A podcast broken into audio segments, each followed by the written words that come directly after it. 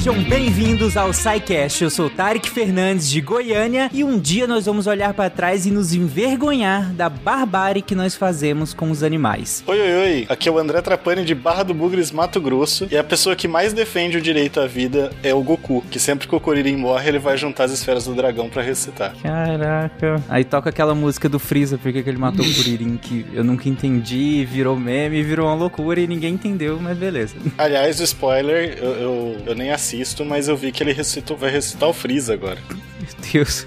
Alô, pessoal, quem fala é Yara de Jabuticabal, São Paulo. E a vida é bonita e é bonita. Aqui é o Patrick do Rio de Janeiro e direito à vida não quer dizer que você pode fazer o que quiser com a vida. Muito menos com a dos outros. Exatamente. Olá, suas mentes deviantes. Aqui é Túlio Tonheiro, advogado e groselheiro. E a vida é como se fosse um monitor cardíaco. Tem altos e baixos. Se manter uma linha é, tênue, significa que ela acabou. A vida é uma caixinha de surpresa. Ok. E numa bela manhã de sol, Joseph Klimber. A vida é como uma caixa de chocolates, né? Vou, vou usar Forrest Gump. Verdade, né?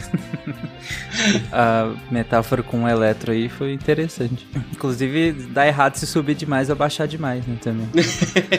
é verdade. Você está ouvindo o porque a ciência tem que ser divertida. Olá, ouvintes! Eu tô passando aqui para avisar vocês que esse episódio abordou temas sensíveis, como aborto, violência sexual e eutanásia. Caso você não se sinta confortável com algum desses temas, talvez seja melhor voltar aqui semana que vem pro próximo SciCast. A gente vai estar esperando você. Lembrando sempre que caso precise de ajuda, procure um profissional ou ligue pro 180, que é a Central de Atendimento à Mulher, 100, que é o Disque Direitos Humanos, ou até 181 e 190, respectivamente, Disque Denúncia e Polícia Militar. Bom,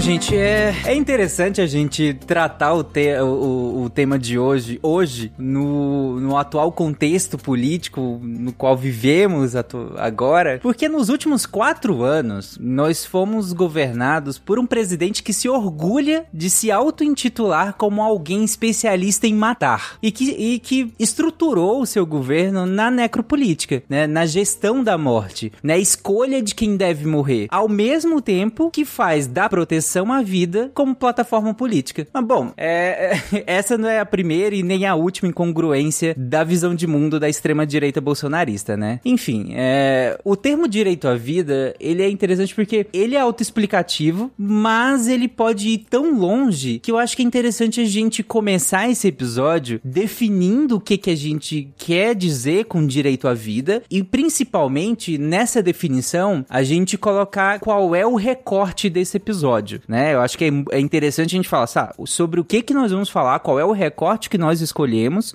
conversar nesse episódio, para que a gente faça um pacto com o ouvinte de algumas coisas que vão entrar aqui, de sobretudo sobre coisas que não vão entrar aqui. E aí? Bom, direito à vida, então, quando a gente fala em direito à vida, é, que é um direito constitucional, pensando aqui em Constituição brasileira, mas em outras constituições pelo mundo também está previsto, tratados de direitos humanos, então ele não é algo só local, né? Ele é algo realmente reconhecido é, internacionalmente, mundialmente. Ele protege a vida humana, toda aquela que é baseada no código genético humano. Tem propostas, tanto teoria, propostas teóricas aqui no Brasil, quanto outros países, que falam de um direito à vida, não só um direito à vida, mas de direitos fundamentais como um todo, aplicado aos animais não humanos. É isso traria outras implicações, aliás, não só aos animais não humanos, mas até a, a entes da natureza. No, no próprio Brasil já teve uma ação que foi proposta em nome de um rio, mas é, é bem isolado. Então, essa corrente existe em outros países, até consolidada é, constitucionalmente, vem crescendo no Brasil, mas mais na literatura é, do que na prática, né? A literatura e a jurisprudência mais tradicional, e acredito que ainda majoritária, defendem que direitos fundamentais eles são titularizados só por seres humanos. Até quando a gente tem proteção aos, aos animais, né? Esses mais tradicionais eles vão falar que a proteção não é o animal em si, ela é a dignidade do homem que, por exemplo, não, não seria ferida por ver os, os maus tratos contra os animais. É, então a gente tem essa, essa divisão e aqui a gente vai tratar mais nesse mais consolidado mesmo, que é o, o direito à vida do, do ser humano, né, dos animais humanos. Eu vou pedir uma licença, André, fazer um parênteses, até pra gente poder falar assim sobre direito à vida, é, falando um pouquinho sobre origens jurídicas disso. Todo mundo, todas as sociedades, elas têm algum traço de direito à vida, pensando na, nos membros da sociedade. Agora, é, existem formas de encarar o direito à vida, tanto como que, como que. Aí não vamos entrar muito nesse mérito, mas no que a gente diz como um direito natural, que a vida seria um direito naturalmente reconhecido para todas as pessoas, ou o que a gente fala também da escola do direito positivo, que o direito à vida tem que estar previsto dentro de uma legislação escrita.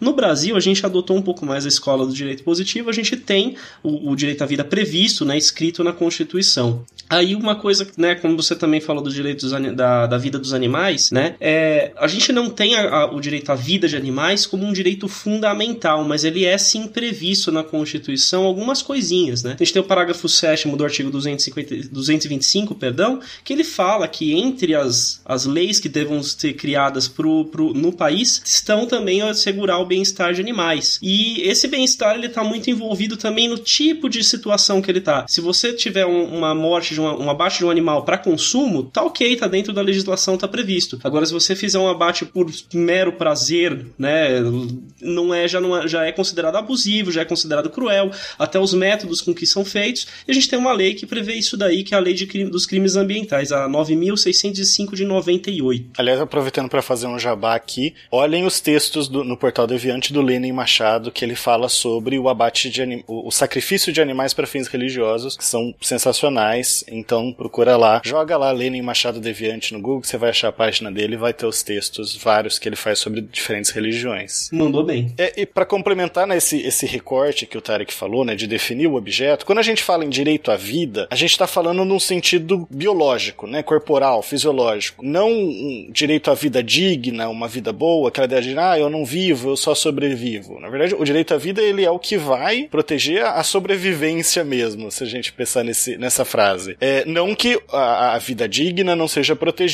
pela Constituição, mas é um outro direito, um outro rol direito. Vão entrar os direitos sociais, que tem uma dinâmica bem diferente, né? O, o direito à vida, o, o, Túlio até trouxe a ideia dos direitos naturais, ele vem lá dessa ideia do, dos justnaturalistas mesmo, o pessoal vai conhecer mais pelos iluministas, né? Que eles estão dentro dessa, dessa, desse, desse grupo, né? Desse momento histórico, que era o pessoal que falava que existia um direito à vida, eles pensavam como um direito individual, direito do indivíduo à vida. Lógico que com o passar do tempo isso vai mudando e você passa a pensar na vida num sentido mais coletivo, social, mas quando a gente fala em direitos, direitos sociais e direito à vida digna, digna a gente já está pensando num outro paradigma, um outro paradigma que vai trazer uma uma tutela completamente diferente ali, né, uma teoria diferente dos direitos fundamentais. Eu, eu vou aproveitar também e comentar um, um detalhe, né, até assim, não tem diretamente ligação com o direito à vida, mas só para ficar claro para todo mundo que assim, o artigo 5 da Constituição ele coloca todo do, do ladinho como invioláveis os direitos à vida, à liberdade, à igualdade, à segurança e à propriedade. Esses direitos, quando a gente encara isso, e depois a gente vai tratar aqui no meio do, do, do episódio, eles podem, eles nenhum está acima do outro, por incrível que por, por, por pode até parecer meio, oh, nossa, mas a vida não, não, como é que a vida não está acima da, da, da liberdade ou da igualdade ou, ou etc. Mas no caso, isso vai depender da situação e do conflito jurídico que está sendo citado. Então, é, como a gente vai falar, direito, nenhum direito é absoluto, mas todos esses direitos, esses é, cinco que eu citei aqui, eles são considerados os, a base, os mais importantes, e eles não têm uma sobreposição um ao outro. É, isso é interessante porque o pessoal sempre pensa, ah, vida é sagrada, vida. Sagrado não é direito, né? A gente está falando de religião. Então a gente tem que separar as coisas. Ah, a vida é o direito mais importante, porque sem a vida é, não existe os outros direitos. Mas isso é uma visão pessoal que a pessoa pode ter para ela, né? Mas não é necessariamente a visão do Estado. O Túlio colocou, os direitos eles vêm todos juntos, né? E dependendo da concepção pessoal de cada pessoa, ela vai valorizar mais um, um direito em relação ao outro. É, liberdade religiosa, né? Você vai ter muitas situações em que a, a manutenção da vida entre da própria vida entra em conflito com a religião da pessoa ou a, a liberdade num sentido geral. Tem uma frase que eu gosto de citar disso do, do Emiliano Zapata, que é o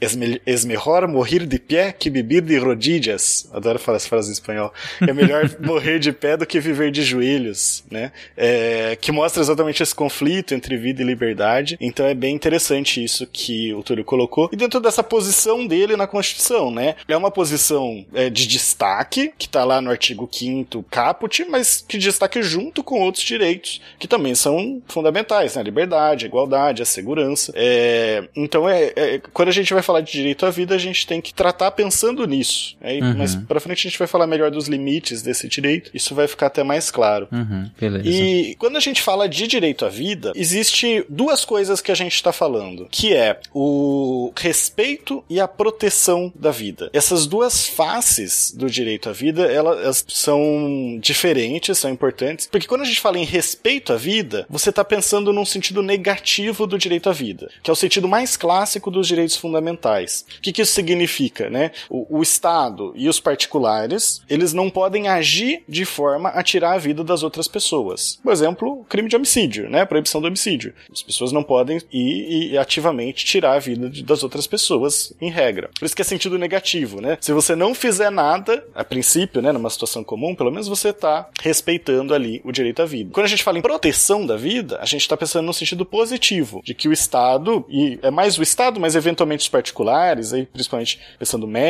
né, eles devem agir para ativamente para proteger a vida das demais pessoas. E a gente pode pensar, como eu disse, os médicos com, com o dever de agir em certas situações, ou a polícia também, é, para proteger a vida das pessoas, mas a atuação do SUS, embora, lógico, tem uma diferença entre direito à vida e direito à saúde, mas o, o SUS, ele tá mais ligado ao direito à saúde, mas também atuando ali para garantir a vida, né, a, a estruturação do SUS. Uhum. É, o Tarek falou a questão da, da necropolítica, seria exatamente o Estado, ele falhando nessa, é, até no, tanto no respeito quanto na proteção, né, mas muitas vezes de não tomar atitudes que vão proteger a vida das pessoas. Então ele estaria descumprindo esse que a gente chama de dever positivo, né, o dever de agir para é, salvar, para garantir a vida das pessoas. É, o Estado agindo ao contrário, na verdade, né? É o Estado não só agi não agindo no sentido de proteção, mas agindo no sentido de, de morte mesmo, né? É, a, a gestão da morte enquanto política, né? É, um, um ponto que até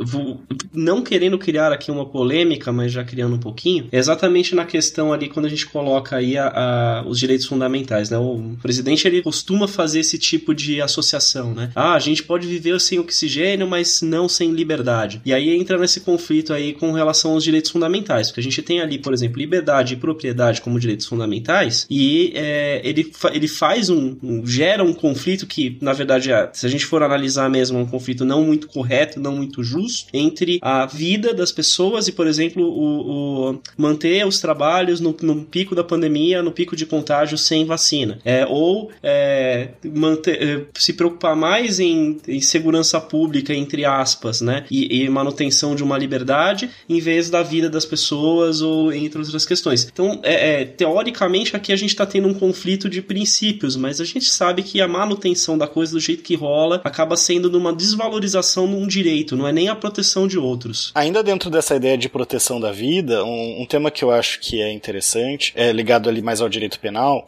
pessoal, e é, é um direito penal geralmente do pessoal da, que é o pessoal da promotoria gosta de, de trabalhar nas pesquisas, né? Que é os, são os mandatos constitucionais de criminalização. Que é a ideia de que a Constituição, a, a, é, é, é, bem evidente que a Constituição ela manda o, o poder público fazer algumas coisas, né? Uhum. Re, re, regular a greve de servidor público, por exemplo, que nunca foi feito é, pelo legislativo. É, mas a ideia aqui é que a Constituição ela manda também que o Estado crie crimes, criminalize certas condutas. São os mandados constitucionais de criminalização. Alguns, né, a base dessa teoria é porque alguns estão de forma expressa na Constituição. Então, quando a Constituição fala que constitui crime a prática de racismo, ou de tortura, ou de tráfico de entorpecentes, terrorismo, a ideia é de que o. É, é, importante falar isso, né? Ação de grupos armados contra o Estado de Direito, também a Constituição coloca que constitui crime, ela não cria o crime quando ela faz isso, mas ela cria um dever de que o legislativo regule esses crimes. É, e essa ideia, ela é, de certa forma, a base daquela decisão que criminalizou a, a homofobia, a transfobia. É, a ideia de que o legislativo tinha o dever de criar um crime, não criou, e por isso o judiciário acabou, não propriamente criando um crime, mas ampliando né, os crimes de racismo, é, já que eles, o racismo em si, né, a ideia de raça é uma ideia mais social do que. é uma ideia puramente social e não biológica. Uhum. Mas a ideia aqui é que existem, além desses mandatos expressos, explícitos, existem mandatos implícitos de constitucionalização, que é uma ideia bem, bem razoável de se pensar também. Porque assim, é, imagina assim, vem uma lei que descriminaliza o homicídio de dia para noite. Tipo, não é mais crime homicídio, ou estupro, ou algum desses crimes que são menos controversos, né? Essa lei, pela, pela, por essa ideia do mandato de, de, de, criminalização, a ideia é que essa lei ela é inconstitucional, porque se existe um dever e você simplesmente tira a lei, essa lei ela não vale e o crime continua valendo, né? Então tá muito ligado aí também como essa face de proteção do direito à vida. É interessante ter essa base, usando até um termo comum aí, essa base pétrea, né, do, do que que se, se, se convencionaria que, cara, isso aqui é crime, sabe? No, constitucionalmente, e aí se você só, só deixaria de, de ser, talvez, se você dissolver e fizer outra, né? Que outra que não colocasse expressamente que isso é um, um crime e que o Estado deve legislar sobre isso, né? Quem te ensinou, minha filha? Quem?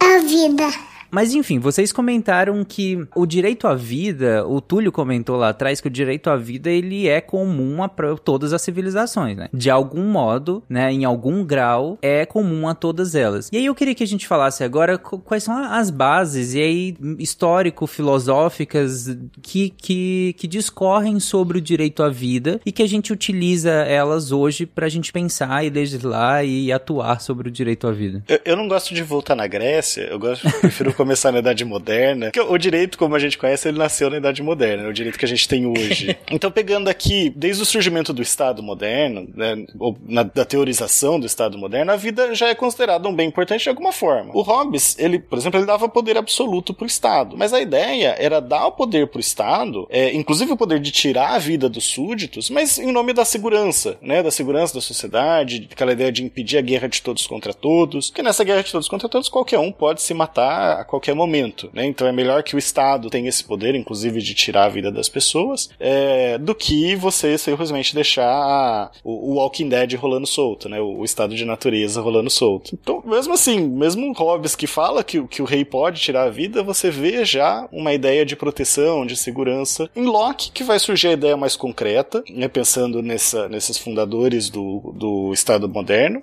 Mas é, ele falava mais, quando você pega os direitos naturais, na ideia de, de liberdade e decorrente dessa liberdade a propriedade, mas a, a vida também estava colocada lá, de certa forma, como um direito natural e que o Estado ele era criado para proteger esses direitos naturais. Uhum, né? Então você vê aí a ideia do da vida na base do pensamento do pensamento liberal, né, que é o pensamento que dá origem à nossa forma de Estado atual. É, e a gente tem, só para quem ficar mais curioso em relação ao contexto disso tudo, a gente tem episódios só sobre estados, é, Estado Nacional, enfim, a gente vai deixar todos esses episódios aqui na, na postagem desse episódio. Aí, em termos de direito, o primeiro documento que vem trazer o, o, o direito à vida, numa acepção que já dá para considerar né, nessa de direitos humanos, direitos fundamentais, foi a Declaração de Direitos da Virgínia, de 1776. Ela não é bem uma carta de direitos, ela era mais uma carta política, né, tinha um cunho, uma base filosófica bem grande, mas ela já tem esse modelinho que vai inspirar depois as constituições e mesmo as, as declarações de direito jurídicas mesmo, né? E aí no artigo 1 inclui a vida como direito inerente à pessoa humana, já inspirada nessas ideias do iluminismo. Jurídico, jurídico mesmo, vai ser a Constituição norte-americana, não a Constituição original, que, que de 1787, né, porque ela só era mais normas formais de organização do Estado, mas as dez primeiras emendas, né, que é o Bill of Rights, mais especificamente a quinta emenda, que vai ser colocada, vai ser criada em 1691. E aí você tem o direito à vida como um direito fundamental mesmo, né, dentro dos Estados Unidos, e que depois vai inspirar várias outras constituições pelo mundo, inclusive a, a Constituição brasileira. Aí é, é, essas constituições elas vão vindo, né? Você tem a, a Revolução Francesa e a Carta Constitucional de 1814. É, essa não traz uma menção explícita ao direito à vida, mas traz um conceito de garantia de segurança. Então você vê que assim, não era assim consolidado também. Até porque, como eu falei, não era uma coisa que aparecia em Locke, por exemplo, é, Locke, que vai destacar, vai, até pela ideia da liberdade, propriedade, vai aparecer muito nessas cartas constitucionais, né? É, o foco dele era mais esse. A vida, não sei se talvez era meio óbvio ou. É, eu também eu, eu, também acho que por esse lado, André, eu acho que é,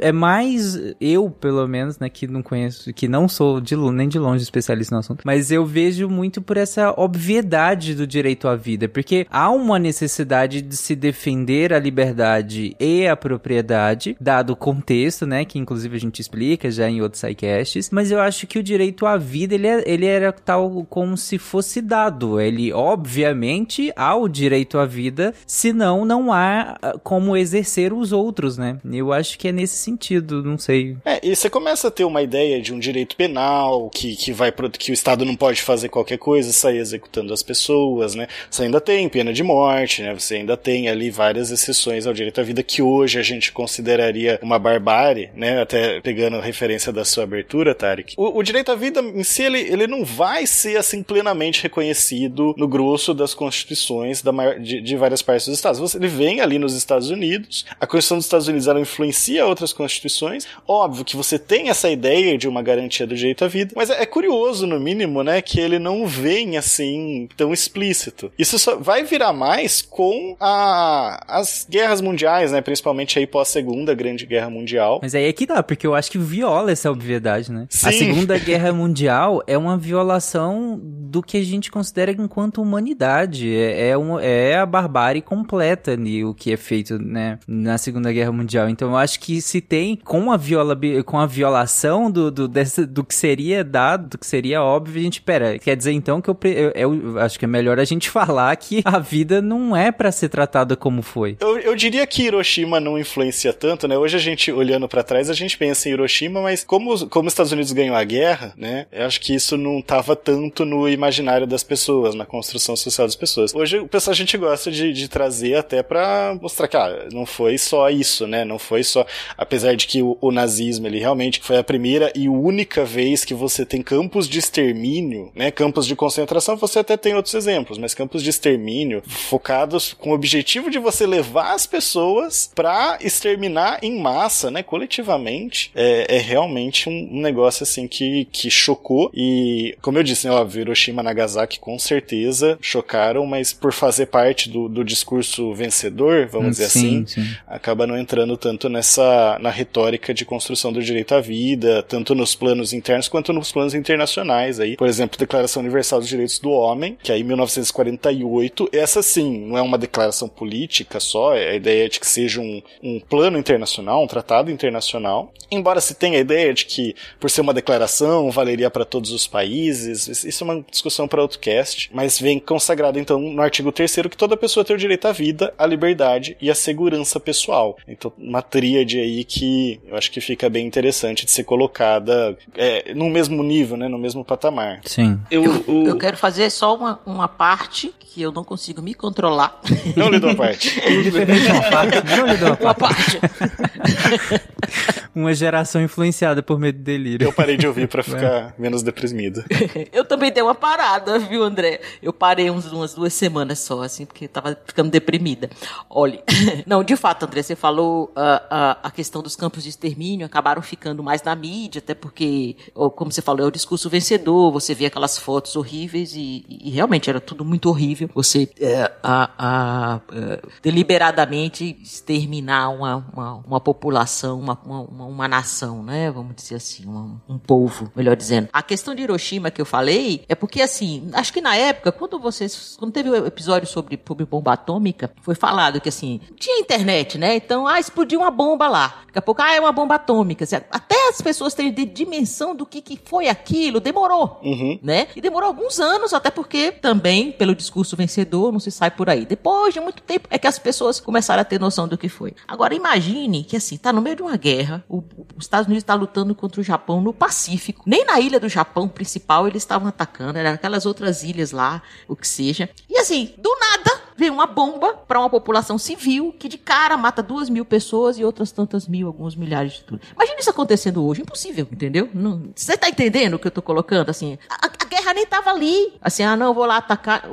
A Rússia ataca a Ucrânia, um, um, um- torpedo, um, sei lá, um torpedo é no mar, né? Foguete erra, cai num, num, num, num- num- posto de gasolina, mata uma criança, é o fim do mundo hoje. É, eu, eu- eu acho que eu acho que o ponto, o ponto que o Tarek falou mais cedo, que agora um pouquinho mais cedo, é que me chamou a atenção que assim, eu, todo mundo sempre teve a ideia de que o direito à vida existia. E eu acho que a partir do momento que a gente teve uma mudança mundial, onde a gente viu uma, uma violação grave grave e cada vez mais preocupante desse direito. Assim, tipo, antigamente você falava assim, ah, tinha grandes guerras, você tinha extermínio.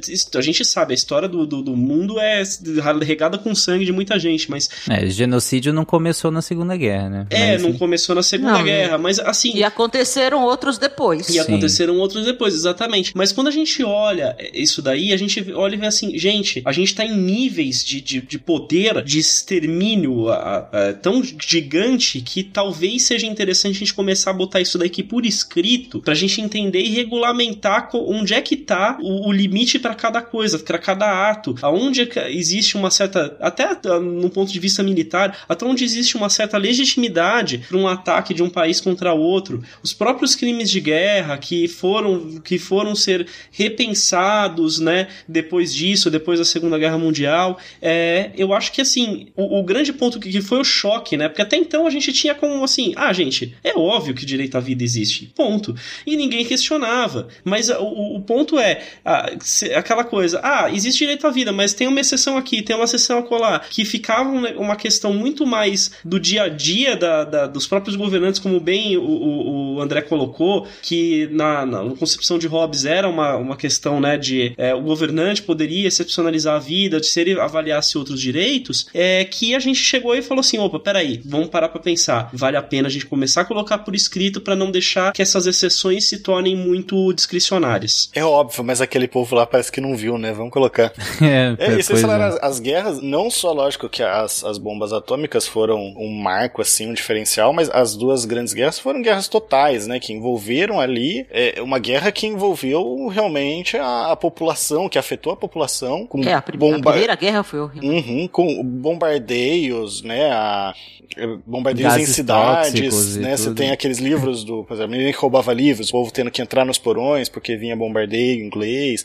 É, é, é geral, é geral. Sim, e a gente fala de, desses limites, inclusive, da Segunda Guerra, da Primeira Guerra, a Yara colocou, a Primeira Guerra também foi uma guerra horrível, né? Com, com uso de arma, armas químicas e tudo mais. Mas eu lembro que a guerra na Síria, há poucos anos atrás, também foram usadas arma, arma químicas, também foram usado, usadas armas que violam completamente é, os crimes de guerra, né? Que são considerados. Exato. Genocídio, só lembrar de Ruanda. Ruanda, uhum. que na, não muito tempo, na década de 90. Foi agora, 20 anos atrás, 20, 30 anos atrás. Exato, mas é porque a Síria tem nem 10 anos, sabe? E a Síria, exato, agora. Então é uma coisa. Ainda acontece, sim, infelizmente. Sim, é, mas é, é, como os meninos falaram, é, é importante. É aquela coisa, botou no papel, né? Você. Aquele, fica aquele acordo tácito. Eu fico imaginando assim, pensa numa regra assim, ó. Ninguém. Sei, não tô lembrando agora, mas sei lá, alguma coisa que ninguém faz, né? Porque. Por questões de, de, de, de boas maneiras. Ninguém cospe no chão da sala por questão de boas maneiras. Mas não tá escrito em nenhum lugar que não é proibido cuspir no chão da sala. Exatamente. Vai aparecer alguém que vai cuspir no chão da sala. E você vai fazer o quê? Brigar com ele e tudo, mas ele vai dizer, eu posso, não tem nada que me proíbe, vai me prender, vai me bater, vai me matar por isso. Não, ele vai e cospe. Uhum. Sempre tem alguém que, né, que resolve assim, dar não, uma de maneira sem braço. Não que precisasse a gente falar que as pessoas precisam respeitar a vida das outras, né? Que a gente Exatamente. não pode cometer genocídios, que é exatamente o extermínio de um grupo, né? Não que precisasse, mas enfim. No papel. só pra fechar esse parênteses, eu só queria deixar aqui a indicação, aproveitar o jabá, como diria Jujuba, é do, do Contrafactual 182, que é um dos contrafactuais da nova temporada do Contrafactual, que nós falamos sobre e se as bombas atômicas nunca tivessem sido usadas. E é muito interessante esse contrafactual, porque eu comecei esse contrafactual, eu falo isso lá, pensando um pouco mais positivo. E no final do contrafactual, como um bom contrafactual, eu tava arrasado, porque eu fui, cara, e agora? É um assunto muito difícil, a questão do uso das bombas atômicas na Segunda Guerra Mundial. Parece fácil de, de falar sobre ele, é, porque de certo modo é uma atrocidade, sim, isso é, isso é inquestionável, mas é, é um assunto muito mais profundo do que se, é, que dá para falar numa conversa rápida. Então acho que fica aqui a indicação do Contrafactual 182, vai estar tá na postagem desse episódio também, procurem ir pra ouvir. E é claro assim, quando a gente tá falando que não tinha o direito à vida, pensando como um direito fundamental, explícito, né? Mas existia crime de homicídio, existia uma proteção da vida na, na legislação, não com essa ideia de direito fundamental só tão bem consolidada, embora existia esse, esse direito à segurança individual. O Brasil seguiu essa tendência também, tá? A Constituição do Império é, e a Constituição da República não previam direito à vida, só esse direito à segurança individual. A Constituição de, de 1934 4, ela não trazia também o direito à vida de forma geral, só que fala, tinha o, a questão da pena de morte, né? Então, que é uma, uma proteção específica do direito à vida, a limitação da pena de morte, salvo em caso de guerra com um país estrangeiro, nos termos da lei militar. É, então, você tem, que, que a gente tem inclusive na nossa Constituição atual, essa mesma, tanto a proteção quanto a exceção. Então, a Constituição de 37 também não teve o direito à vida contemplado, é, aí eu acho que até meio óbvio, né? Se tivesse, Sim. já seria um pouco mais irônico. É, e dá uma ampliada na, nas exceções da pena de morte. Aí na Constituição de 46 que o direito à vida foi reconhecido, teve a, a ideia de uma proteção enquanto direito fundamental individual. E, e, também, lógico, a pena de morte continua mantendo lá as exceções que já existiam. Uhum. Esse direito à vida, ele foi mantido, agora vem a ironia, né? Ele foi mantido na, na Constituição de 1967. Sim, período da ditadura militar período da Brasil. ditadura. Isso aí você, óbvio, né? Numa ditadura não importa muito você ter um direito garantido numa Constituição. A lógica é essa. Então você deixa lá mesmo. E também, quando tem a, a emenda 1 de 69, que alguns até consideram que é uma nova Constituição, tem um debate sobre isso, ele foi mantido. Aí, na Constituição de 88, que é a nossa Constituição atual, né? A Constituição Cidadã, direito à vida é expressa, expressamente previsto no artigo 5 caput, como o, o Túlio colocou. Além de estar no caput, na cabeça do, do artigo, né, que você tem lá o caput e os parágrafos. O caput é a cabeça, é, é a primeira parte. Então, além de ele estar nessa posição de destaque, ele é colocado com a ideia de ser um direito inviolável, né? Na, os, os constitucionalistas, eles falam que os direitos que, que são colocados como invioláveis no, no, texto, eles são direitos com uma força maior. E é lógico, eles não falam isso só por causa da questão da palavra, mas realmente, né, quando a Constituição coloca a ideia de inviolável, é inviolável o direito à vida. É, geralmente a proteção que a Constituição acaba dando, no, no, geral, ela acaba sendo maior. Então foi uma coisa que o pessoal acabou adotando como uma teoria geral. Uhum. E além dessa proteção mais geral, você tem é, a, a, novamente a proibição da pena de morte, salvo em caso de guerra declarada. Então a gente pode, né, a nossa Constituição permite, em caso de guerra declarada, o, a, dos termos da lei militar, a pena de morte que é dada inclusive por, se eu não me engano, ele é por fuzilamento, mas agora eu, eu teria que confirmar isso. É, é, é enfim. Nossa. Deixa pra lá, não vamos aprofundar deu, deu demais. Uma vírgula meio triste aqui. É, pois é. Tá bom, então tá, né? fica, fica aquela coisa muito mais, né, práticas militares que elas são independentes da, da, da, da questão de regular se o direito está sendo preservado, se a condição está sendo preservada. Isso ainda se aplica a, a muita coisa. A nossa, a nossa militarização ainda segue um parâmetro meio, meio antigo.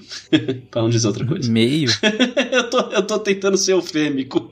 O Brasil é mestre em compor, né? A gente compõe que é uma beleza. Romper que é bom, a gente faz não. Enfim.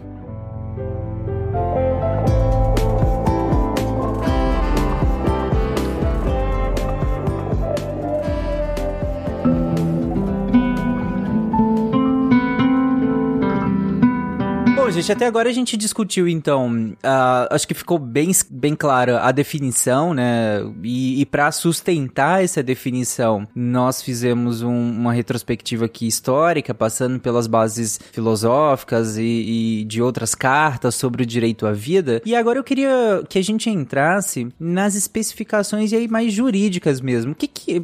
A gente definiu o que que é, mas pra gente, no nosso dia a dia, pro nosso sistema jurídico, o que que é o direito à vida, afinal? O que que ele... Que tipo de, de direitos é, é, o direito à vida me dá além da, da minha própria vida? E, e, o que que é esse direito que eu tenho sobre a minha própria vida? E do Estado sobre a minha vida? O que que é exatamente? É, só pra falar que eu confirmei, é por fuzilamento mesmo. Lógico que não acontece, né? Quando acontecer, provavelmente vai pra STF se, se o fuzilamento é constitucional ou não. É, vai perder por 9 a 2 é, Eles tinham a ideia de que o fuzilamento, um professor meu falou isso uma vez, que o fuzilamento era considerado uma execução meio honrosa, né, no meio militar. Porra, é, só diferente. militar tipo, mesmo, né? Que tem outros meios, a, a forca. A forca é vergonhosa, né? A pessoa, ela acaba fazendo as necessidades, né? E a ideia é que... E se a gente tentasse não executar as pessoas?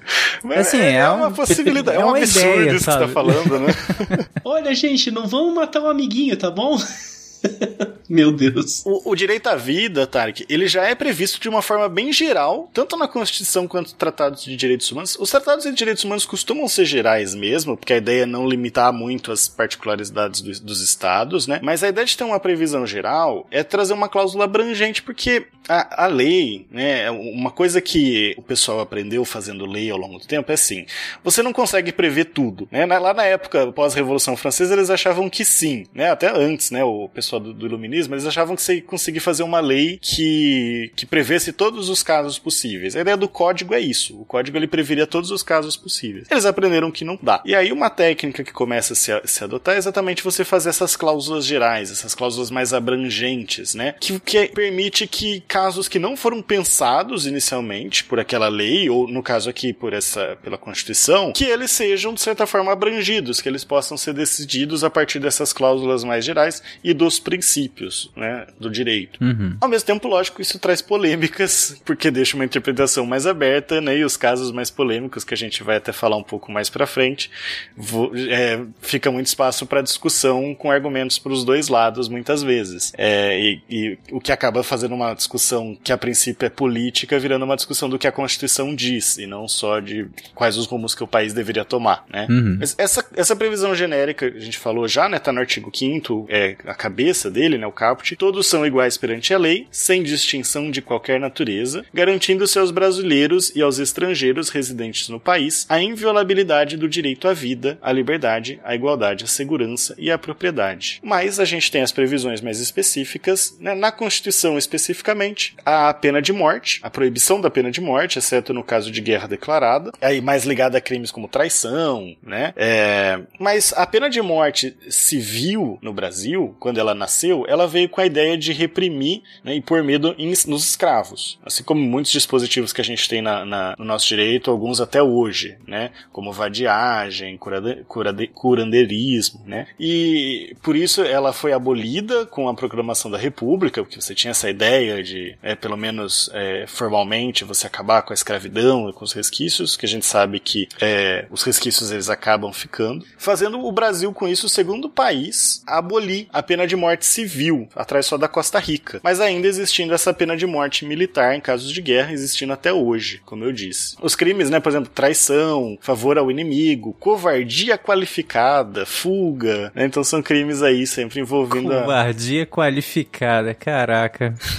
eu li o tipo penal desse crime, mas agora eu, eu não vou lembrar. Mas tá. procurem aí, gente, crime de covardia qualificada, deem uma olhada no que que é. Meu eu vou Deus. só fazer um parênteses aqui, André, naquilo que você comentou sobre a questão dos direitos abertos, né? Nos, nos princípios, os direitos mais abertos. Eu, por exemplo, só para poder contextualizar para vocês, tá, gente? Eu, eu vou pegar um, uma outra parte aqui do artigo 5 que é fala: todos, todos são iguais perante a lei, sem distinção de qualquer natureza. Então, por exemplo, quando a gente estava tratando sobre o casamento de pessoas é, do mesmo sexo, né? Então, quando a gente estava tratando nesse aspecto, estava uh, se discutindo, ah, mas está escrito na lei que o casamento é entre homem e mulher. Poxa, tudo bem, mas se a Constituição está prevendo que a, a, todos são iguais perante a lei sem distinção, situações como essa abarcam e trazem esses direitos para essas pessoas que não podem ser tratadas com qualquer distinção, né? Então, é, a mesma coisa vai ser em relação ao direito à vida. eventualmente, a gente vai ver condições onde é, situações não previstas pelo legislador que foram sendo, foram sendo é, é consideradas pela sociedade, por evolução da sociedade, que passaram assim incluídas como uma regra ou como uma, como uma exceção do direito à vida, que é o que a gente vai falar mais embaixo. Aí, saindo da Constituição, a gente tem os crimes, é, a gente tem vários dispositivos, não só no direito penal, mas acho que no direito penal ficam mais evidentes, que são os crimes contra a vida. O homicídio, feminicídio, infanticídio, induzimento, instigação ou auxílio a suicídio, ou a automutilação e aborto, que são os, o, o rol dos crimes contra a vida. Esses crimes, né, qual é a ideia de você ter eles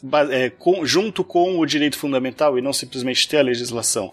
É de você realmente balizar a interpretação desses crimes, né, os, o que que eles abrangem, o que que eles não abrangem. Como eu disse, né, pensando no caso de homicídio, né, você, ou até o, o feminicídio, que hoje você não pode simplesmente desregular ele. Não, vou, vou tirar aqui o feminicídio, vou tirar o homicídio. É, mas tá, você vai tirar e trocar por alguma coisa, isso vai deixar de ser crime, né? Isso seria uma proteção deficiente do direito à vida, então seria inconstitucional. Claro que os limites disso vão ser polêmicos, né? É, outros crimes, além dos crimes de dos crimes contra a vida, né? Você tem o crime de periclitação da vida, de pôr a vida em perigo, crimes de, de espalhar, de contágio de doenças proposital, doenças venéreas. Então, alguns aí que ajudam a proteger a saúde, de certa forma, mas em última análise, a vida. Quer dizer, então, que você viola essa a questão do direito à vida no momento em que você expõe a população a uma infecção potencialmente fatal de propósito. Sim, sim.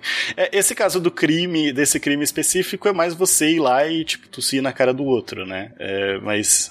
Mas quando você é o governante e você explicitamente é, expõe a população, você expõe a população e fala pra população se expor, eu acho também. É, sim, você, você tá indo contra, no mínimo, contra o direito fundamental, né? É. Na pior das hipóteses, crime. Eu acho que o André quis dizer mais é no caso de você ir, por exemplo, numa população indígena e levar alguma doença para porque você quer a terra, sabe? Ah, tá. Eu acho que é mais nesse sentido. Entendi, entendi, entendi. É, eu, aproveitando para fazer um jabazinho do, do Spin de Notícias aí para quem é, não tiver assistido ainda, o Spin de Notícias que eu fiz aí recente, que eu falando sobre a obrigatoriedade da vacina, é, eu comento, inclusive com relação a isso, agora que a gente tá aproveitando falar disso daí, sobre a responsabilidade, olha só como é interessante também, o direito à vida ele não é só, é, ele também existe uma terceirização, né, dessa responsabilidade perante a própria população, é, da proteção também, da parte de proteção. É, a gente estava comentando sobre a questão da obrigatoriedade de pais vacinarem seus filhos, se é, entra dentro dessa questão de, da, da, proteção do poder parental, né, do poder familiar, é, em cuidar da, da, da saúde e garantia da vida dos seus, dos seus próprios filhos, mediante vacinação, por exemplo. Então, para quem quiser dar uma ouvida sobre isso, que eu comento lá, inclusive, com artigos específicos aplicados para a questão da vacinação de crianças, pode dar uma ouvida lá. Valeu, gente. Pegando aqui o crime, só para deixar o texto, o artigo 267 é causar epidemia disseminando agentes patogênicos. A pena prevista é de 10 a 15 anos de reclusão. Então é um, é um crime que daria para ter se aplicado bastante aí na, na pandemia. Pra, é, pensando assim, né? A pessoa que ela. É, o problema é que é um crime doloso, né? Então você teria que ir, eu tô doente, eu vou no lugar, no mínimo, assumindo o resultado de contagiar outras pessoas, né? Que é o dolo eventual, que a gente chama. Mas mais fácil ainda se for com a intenção de contagiar outras pessoas. Aí sobe a vírgula do vem tribunal de Haia.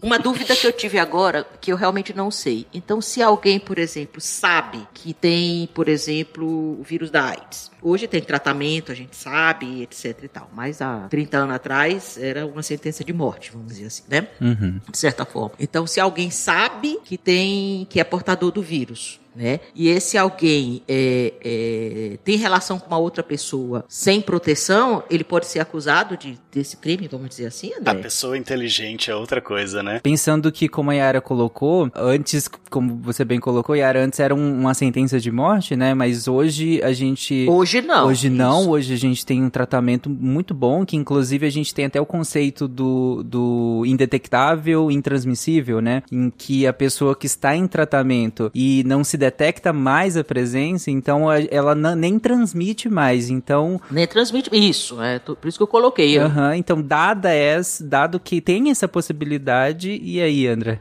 Então, é, porque eu, eu vou resgatar agora das minhas aulas lá de Direito Penal, porque o nosso professor trouxe exatamente essa discussão. Você tem o crime de perigo de contágio venéreo, que é expor alguém por meio de relação sexual ou, ou ato libidinoso a contágio de moléstia venérea, de doença venérea, né? De que sabe ou deve saber que está contaminado. Então você tem esse crime, uma pena de detenção de três meses a um ano, só que se discutia exatamente no caso da AIDS, porque na época que era considerado uma sentença de morte, se não seria um crime de, de homicídio mesmo, né? Se, se não iria para um crime mais grave, porque esse crime ainda, detenção de três meses a um ano ou, ou multa, né? Você poderia sair só com uma multa. Então você tinha realmente essa discussão de, de configurar um crime até mais grave do que simplesmente o contágio de doença venérea. E nesse caso, ainda era considerado uh, uh, culposo?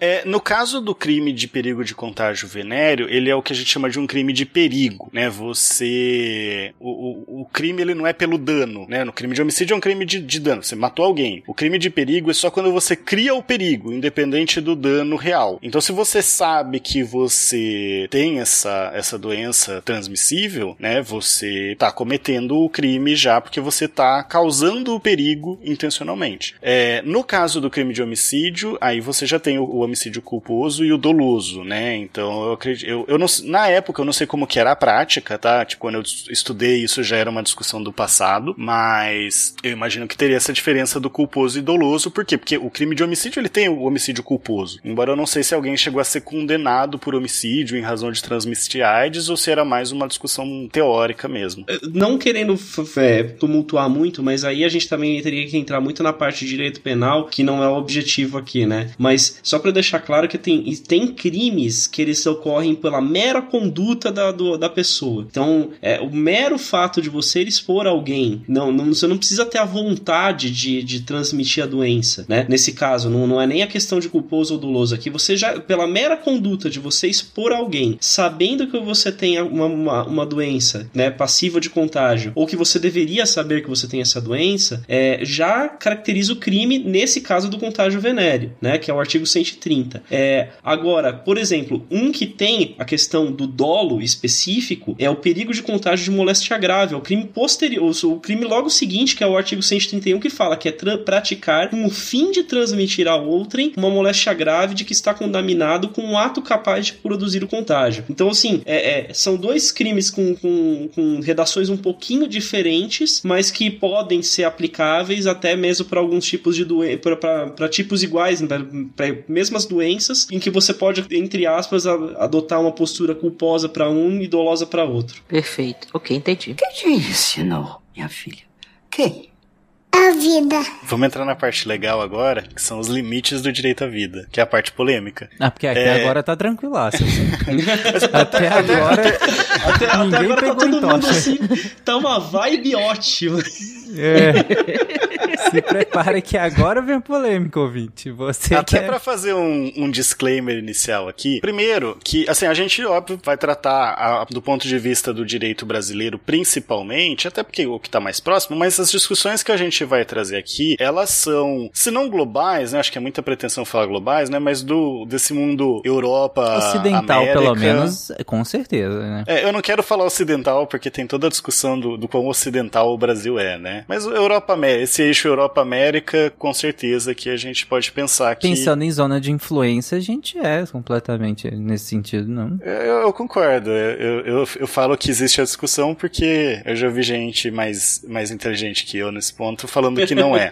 ah, então... então, aí a gente fica meio assim, né? Uhum. Mas. Então são essas discussões mais gerais. A ideia aqui não é necessariamente defender um lado ou outro, mas mostrar a discussão, que eu acho que é o mais interessante. Lógico, eventualmente a gente pode trazer a posição, mas a ideia é, é mostrar a, a, discussão. Eu acho que isso é, é bem válido de um ponto de vista de entender. São discussões não só do direito, mas discussões sociais, né? Que envolvem aí ciências sociais como um todo, inclusive. Ah, só, só, só aproveitando seu disclaimer, disclaimer dentro do disclaimer, ninguém aqui é isento, né, gente? Pelo amor de Deus. Você tá ouvindo, você sabe muito bem que ninguém aqui é isento. Nunca foi, nunca foi essa a proposta. Tanto que a gente tenta, sim, trazer discussões mais técnicas, tanto que a gente traz o, o texto, às vezes, da lei, o texto exato de algumas coisas, mas é claro que quando, quando entra na interpretação e, e na opinião, obviamente não é. Então, só, se alguém não percebeu ainda, só deixando claro, né?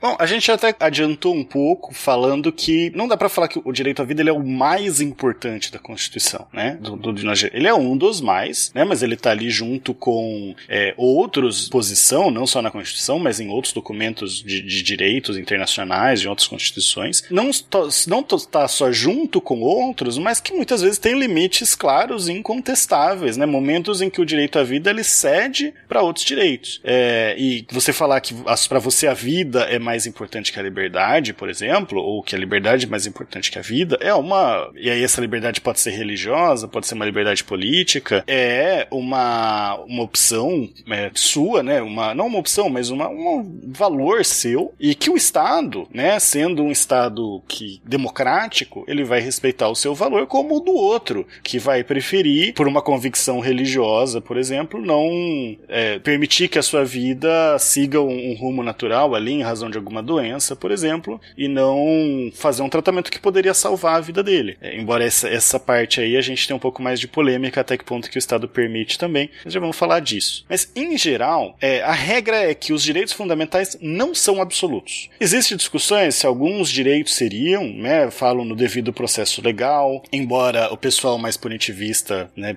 tenta relativizar o devido processo legal também, outros falam da proibição da tortura como um direito absoluto, mas tirando essas exceções, os direitos fundamentais eles não são absolutos. E até que não faz sentido que sejam. Os direitos eles entram em conflito. E aí você precisa que, em alguma circunstância, um direito dê espaço para que o outro se efetive. Né? E aí a gente fala em limites dos direitos fundamentais.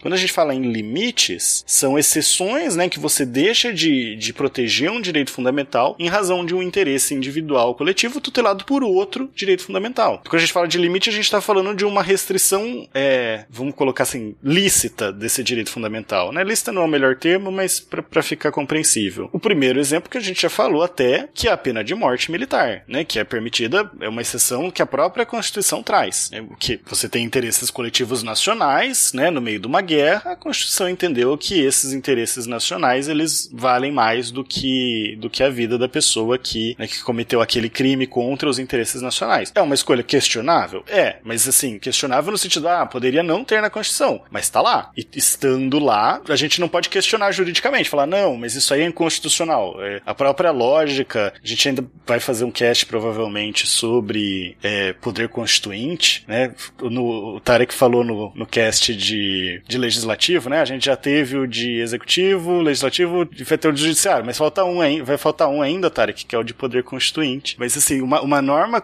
do que está na Constituição originalmente, né? Nasceu na Constituição, você não, não tem como falar que ela é inconstitucional. Sim. Porque qual é o parâmetro que você vai usar? Né? As normas da Constituição, elas não têm hierarquia entre si. Então, essa norma da pena de morte é constitucional. Existe até quem, quem questione se assim, se é um mandato de, não de criminalização, né? Mas um mandado de, de que, que a seja essa. Ou seja, o legislador poderia escolher não aplicar a pena de morte em, em casos de, de alguns crimes de guerra. É, essa discussão é mais teórica, né? Não tem muito efeito prático, até porque é, a gente não teve guerra ao longo dessa Constituição. Então, é só para mencionar aqui. Mas, além disso, o Estado, em algumas circunstâncias, ele pode tirar a vida, inclusive, sem um processo. O militar, em caso de guerra, lógico, sob não é que pode sair matando. Existem as, as condições que são estabelecidas lá pelo direito internacional da guerra. Mas o militar, em caso de guerra, ele pode tirar a vida. O agente de segurança, né, o policial, se, em algumas circunstâncias, ele pode tirar a vida de outra pessoa também, desde que seja é, para garantir a segurança própria ou, ou de terceiro e que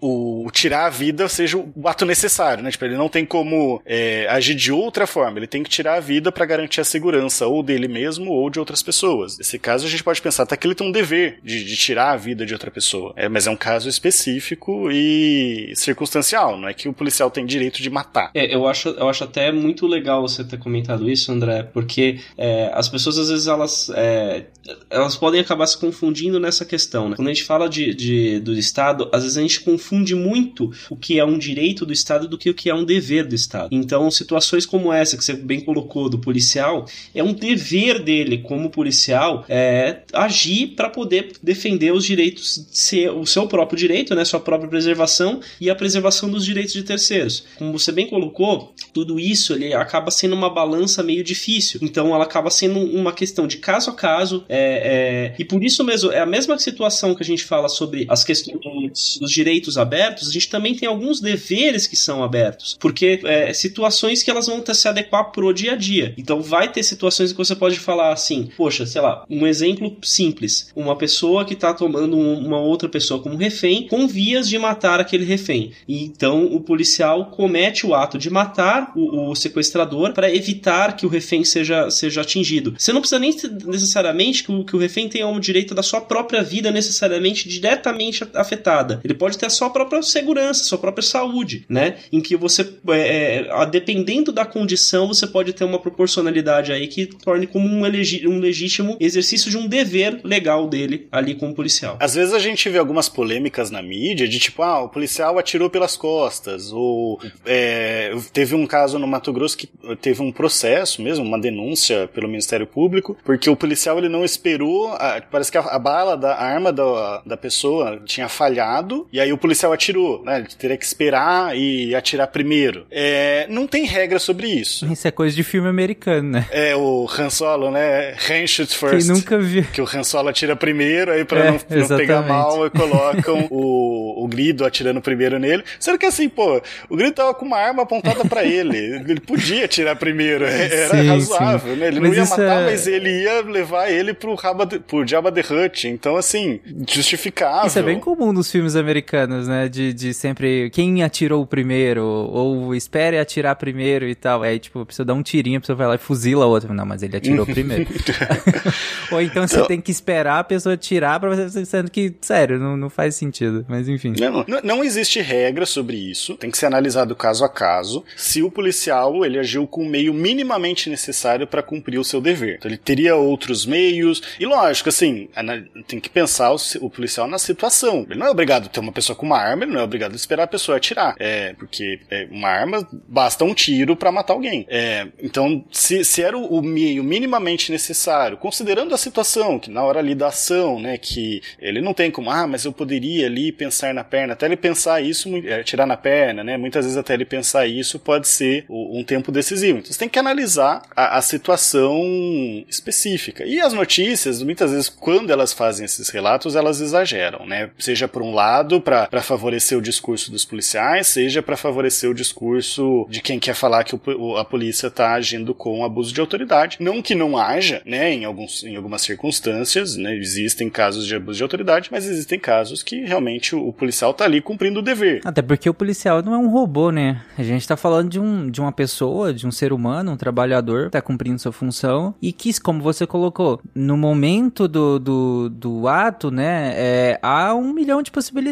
e, e muitas para serem analisadas ali no, no momento de estresse, no momento muito complicado na, na, vida do policial e que tá sobre estresse o tempo todo, inclusive, né, e que acaba tendo que decidir muito rapidamente sobre tirar a vida de outra pessoa, que ainda que, eu acho que, como eu comentei na minha abertura, nos últimos quatro anos a gente banalizou isso pra caramba, mas tirar outra, tirar uma vida é, é uma da, da, das coisas mais importantes que a gente tem na nossa vida e em sociedade, sabe? É uma das, das maiores decisões, sabe? Tirar a vida de alguém, encerrar a, a, a vida de alguém. É uma decisão muito, muito, muito grande. Então ninguém tá.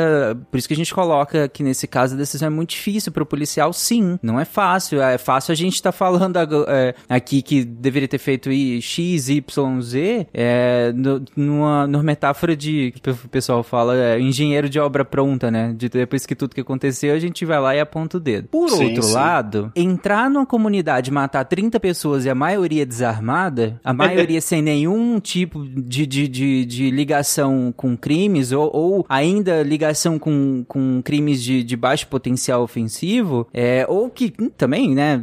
Isso pouco importa nesse sentido. Não tem como defender, né? Sim. E isso se tornar recorrente ainda é, é bizarro, é completamente fora de qualquer lógica. E aí eu vou pegar o que você falou lá no começo, que a gente tem um, um Estado é, hoje comandado por um governo é, homicida, né? Vamos, vamos, vou, vou sim, utilizar sim. aqui, uh, desculpa a minha opinião, mas é isso aí. Só não, só, só não pode usar genocida pra você não tomar processo. É. Homicida por enquanto tá de boa. então, a gente tem uma, uma, uma questão Ele assim... É, é um homicida em grande escala, né? É um homicida em, grande, em grandes proporções. Mas assim, o, o, a gente tem uma situação como essa em que o próprio Estado valida esses tipos de atitude. E ele valida sob.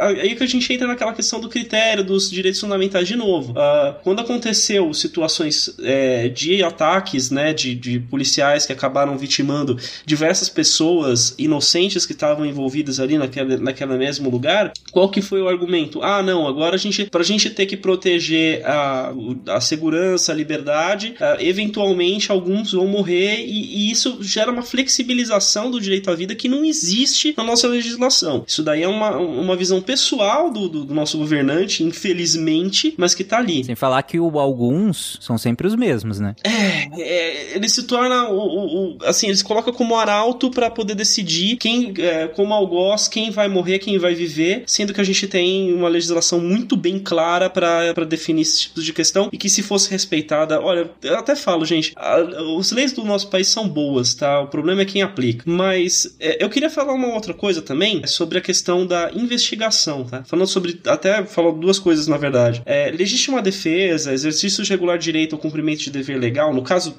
a gente só falou aqui basicamente do cumprimento de dever legal, mas toda essa questão de legítima defesa também é um direito das próprias pessoas, do, do particular. Como a gente bem, se do mesmo jeito que o policial tem é, é, um ato legítimo, no caso, como cumprimento de um dever legal, de defender terceiros ou até a si mesmo de atos violentos e ele podendo eventualmente até tirar a vida de terceiros, isso também vale para um particular. Então, se você tiver numa situação, né, qualquer pessoa tiver numa situação onde você vê que que que está sendo um terceiro ou a si mesmo está sendo a sua vida ou a sua segurança está sob prejuízo, é, e, e, a sua propriedade, inclusive a lei permite no caso da sua propriedade. Com lembrando sempre com proporcionalidade. Você não vai tirar, a, a, não é considerado uma legítima defesa você descarregar um pente de uma arma porque alguém, sei lá, passou a mão no seu celular. Mas você pode é, é, se proteger a depender da situação, sim, é, é até mesmo excepcionalizar a vida. Mas isso daí é uma questão um pouquinho mais polêmica que eu acho que nem vale a pena a gente entrar. Mas sim existe. Agora o ponto que é interessante é o seguinte, né? Muitas vezes as pessoas elas ficam ah, irritadas porque tem uma investigação numa situação como essa. Às vezes para defender o policial ou às vezes para poder defender as pessoas vitimadas. Falam assim, não, isso não tinha que ter investigação, tinha que já prender e não sei o que. A investigação ela tá exatamente para poder apurar se esses limites, né, da, da, do exercício dos atos ali foi, foram corretos, foram respeitados. É, a gente tem que lembrar que ainda a gente tem que é, respeitar o devido processo para que a gente possa prender alguém, senão vira barbárie, senão vira revanchismo e a gente não.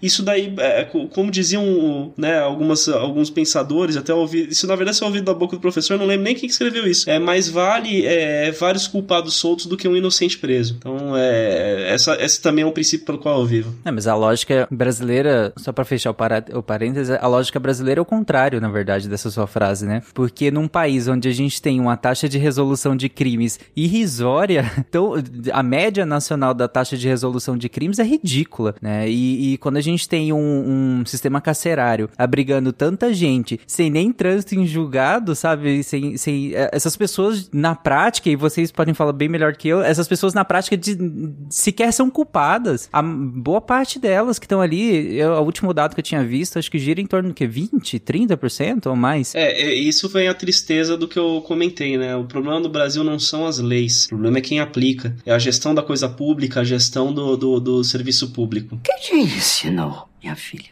Quem?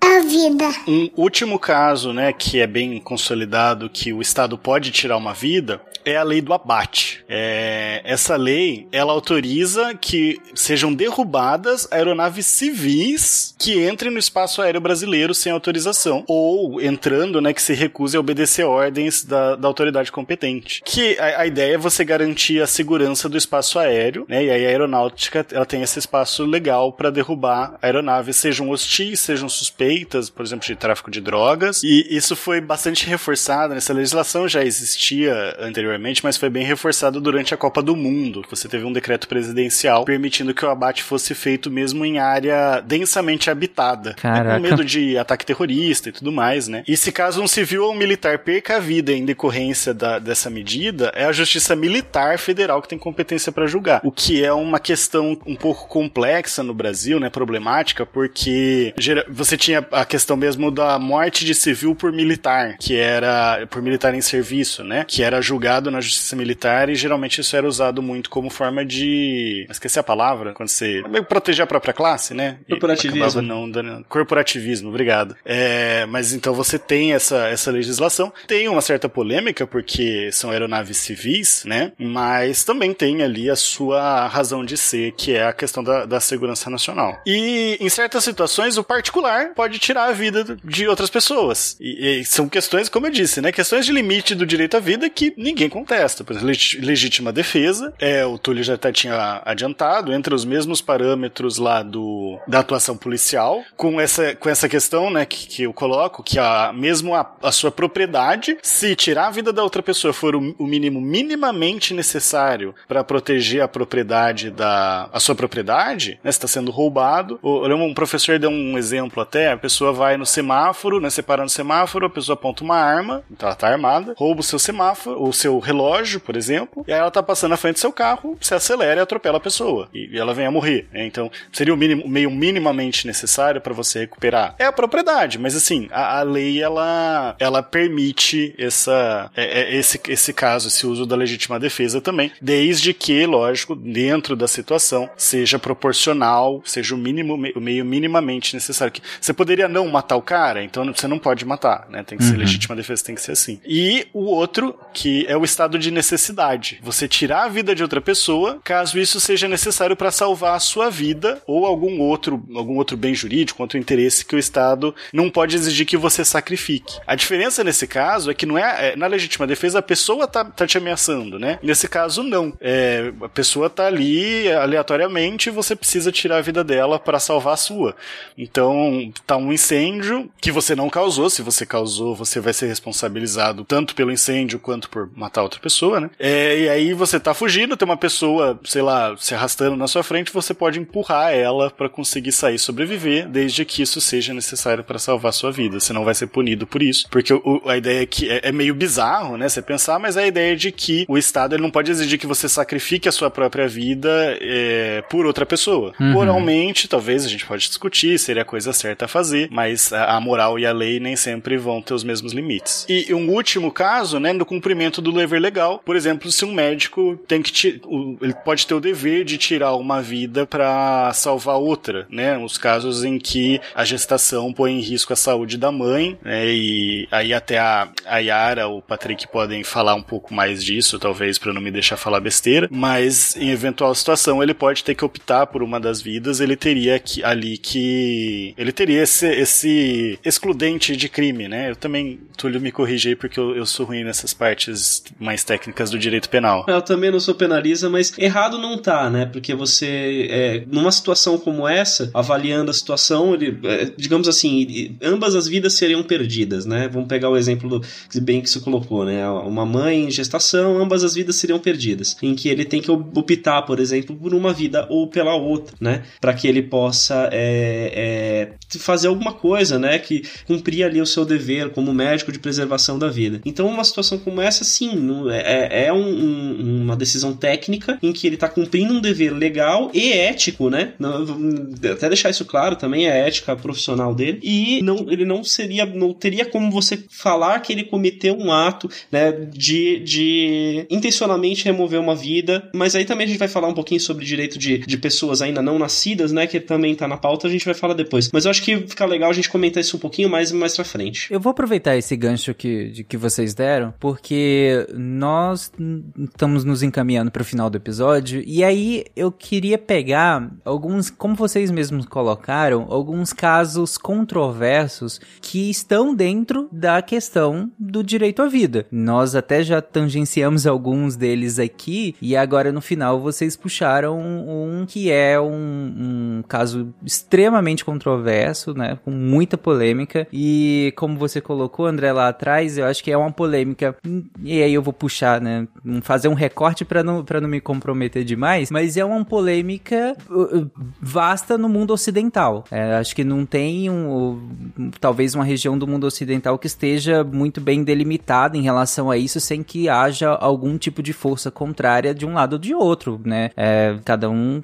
pendendo para o lado de, da disputa que, que, que lhe convém. Mas em relação onde está a polêmica, aliás, vamos primeiro definir, né, essa a questão do aborto, onde o direito à vida e o aborto é, se discutem nesse sentido e qual é a polêmica aqui? É, a questão começa do onde começa a vida humana e onde começa a proteção jurídica da, da vida humana. É, a, a, visão mais tradicional, que vem principalmente do Código Civil nosso, é que a vida começa com o nascimento é, e o nascimento seria a respiração, né? Então encher o pulmão de ar começa a, a vida, ou pelo menos assim, a, a personalidade jurídica, né? Para usar o termo do Código Civil. Mas é uma definição da lei. Na, quando a gente passa para a Constituição, já tem, aliás, até no próprio direito civil, você começa a ter discussões se a vida começaria realmente só com o nascimento, mas no mínimo assim, a gente tem proteção à vida, proteção à pessoa, mesmo antes do nascimento. Eu acho que esse é um ponto não controverso. E não compensa uhum. tanto a gente entrar nas discussões mais teóricas de qual, qual que é a justificativa jurídica para ter essa proteção, se é uma pessoa no sentido jurídico, se é titular de direitos. Você tem vários direitos que acabam indo para proteção dessa pessoa, tanto de patrimônio, de poder receber herança, né? E aí, mas aí até a prole não nascida pode receber herança. Tipo, você nem, nem fez a concepção, né? Você pode deixar uma herança, deixa uma herança pro filho do Tarek. Ah, mas o Tarek não tem filho. Você, eu, eu, acho que você não tem filho, né, Tarek? Não. O Tarek não tem filho. Não importa. Se um dia você tiver, tipo, a herança vai ficar para ele. Não, é possível. Vai ficar pros meus cachorros, então. então, mas assim, é, aí a gente entra naquela discussão lá do começo, Tarek, se, se cachorro é titular de direito.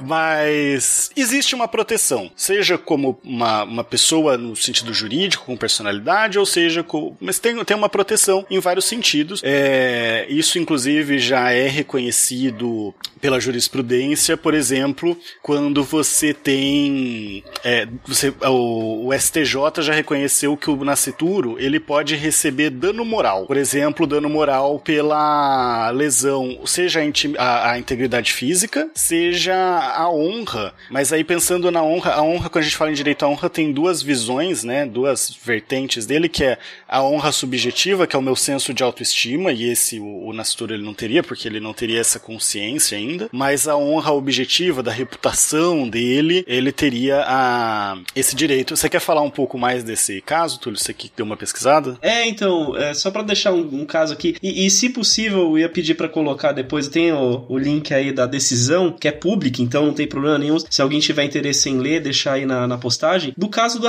do Rafinha Bassos e a Vanessa Camargo. Não sei se vocês lembram, né? O Rafinha Bassos no CQC fez uma piada infame lá sobre a, a, a Vanessa Camargo e o filho dela, que ainda estava na barriga, e isso foi até avaliado pelo juiz e entendeu que teria dano, dano moral indenizável pelo Rafinha Bastos à, criança. Então, o que, que é importante dizer é que, assim, apesar do que o direito realmente considere uma pessoa não nascida como, como não uma pessoa, na verdade, ele não é considerado uma pessoa para fins de direito, é, a gente fala que ela tem expectativa de um direito. Então, ela tem a expectativa de ter o direito à vida dela preservado, ela tem a expectativa de ter, ter o seu patrimônio, ter a sua, a sua intimidade, a sua, a sua honra protegidas. Então, por mais que a gente não esteja falando ainda de vida, a gente considera, digamos assim, uma pseudo-vida para fins de lei. Então, é, é a, a, lei garante que quando essa vida venha a existir, ela receba tudo que lhe é de direito. É só um destaque que essa ideia da expectativa da vida, ela é a posição oficial do, do STF, salvo engano, só que ela é bastante criticada também. E é o que eu falei das controvérsias jurídicas que acho que não vale tanto a pena entrar na, no, na justificativa. O que importa é que pra gente aqui existe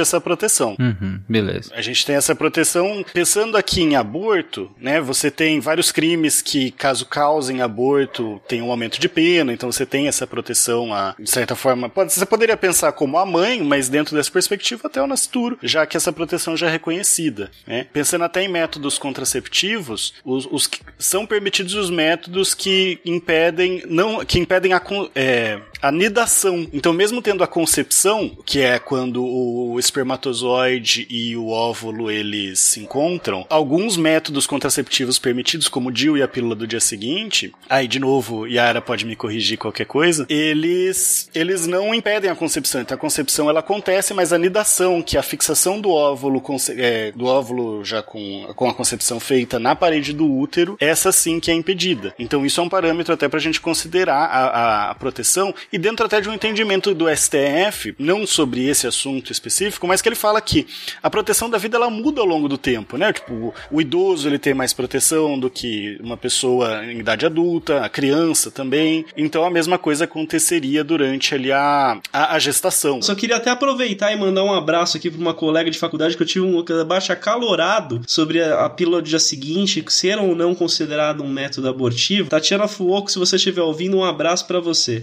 É, porque exatamente quando, quando a gente. É, na lei, a gente não considera legalmente vida. Aqui, o óvulo fecundado não é uma vida. Então, por conta disso, a gente não tá falando ali de, um, de uma violação a esse direito. Mas a gente sabe muito bem que um óvulo, um óvulo fecundado tem a capacidade de gerar vida. Então, é, aí é muito mais um debate ético do que jurídico, né? Então, hoje, a nossa definição é essa. Até que, é, até que se haja uma, uma situação onde você possa considerar uma viabilidade da vida, né? De um, de um embrião ou de um feto já mais formado, você já tem cada vez mais garantias. A, tanto a lei, ela é muito mais tênue essa linha, ela vai, ela vai acabar sendo tratada caso a caso também. É, até porque eu estou pensando aqui, por exemplo, os, os embriões que são é, é, fecundados in vitro, né? Extraútero, eles, é, é se eles não são utilizados, né? Se, se, se, o casal, se a mulher, se eles não são implantados no útero, se, se eles não, não, são colocados para a anidação é quando o embrião se liga, né? Se, a, a, a, a parede uterina, é, esses embriões, uh, assim, quando eles não são aproveitados, né? Eles são doados para pesquisa, né? Não sei agora se são descartados ou se são todos doados. Podem sim ser descartados, Zero. Porque Podem. isso ah, foi objeto tá. de, em 2009, é, o, o, STF julgou a Lei de Segurança Nacional exatamente nesse ponto, de você poder descartar os embriões. Considerou Pronto. que sim. É. Então, assim, é, quando. Acho que essa posição da lei de colocar uh, uh, o método contraceptivo que uh, não impeçam a, a, anidação, porque se você coloca lá atrás, se vai impedir a concepção, você não poderia ter esses embriões, né? Você invalidaria toda essa.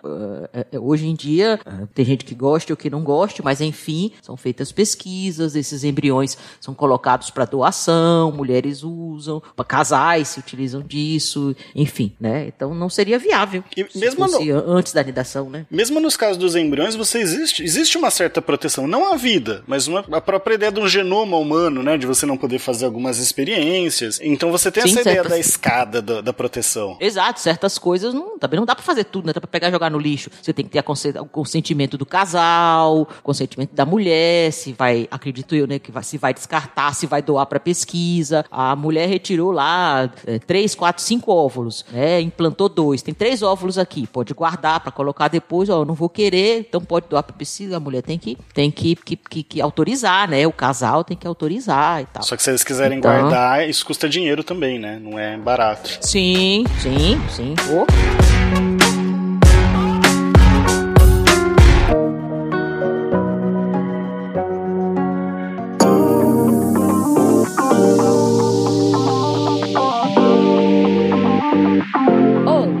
Pessoas, e sejam bem-vindos a mais um Momento Cambly. E agora estou na edição Vocês Decidem, olha aí.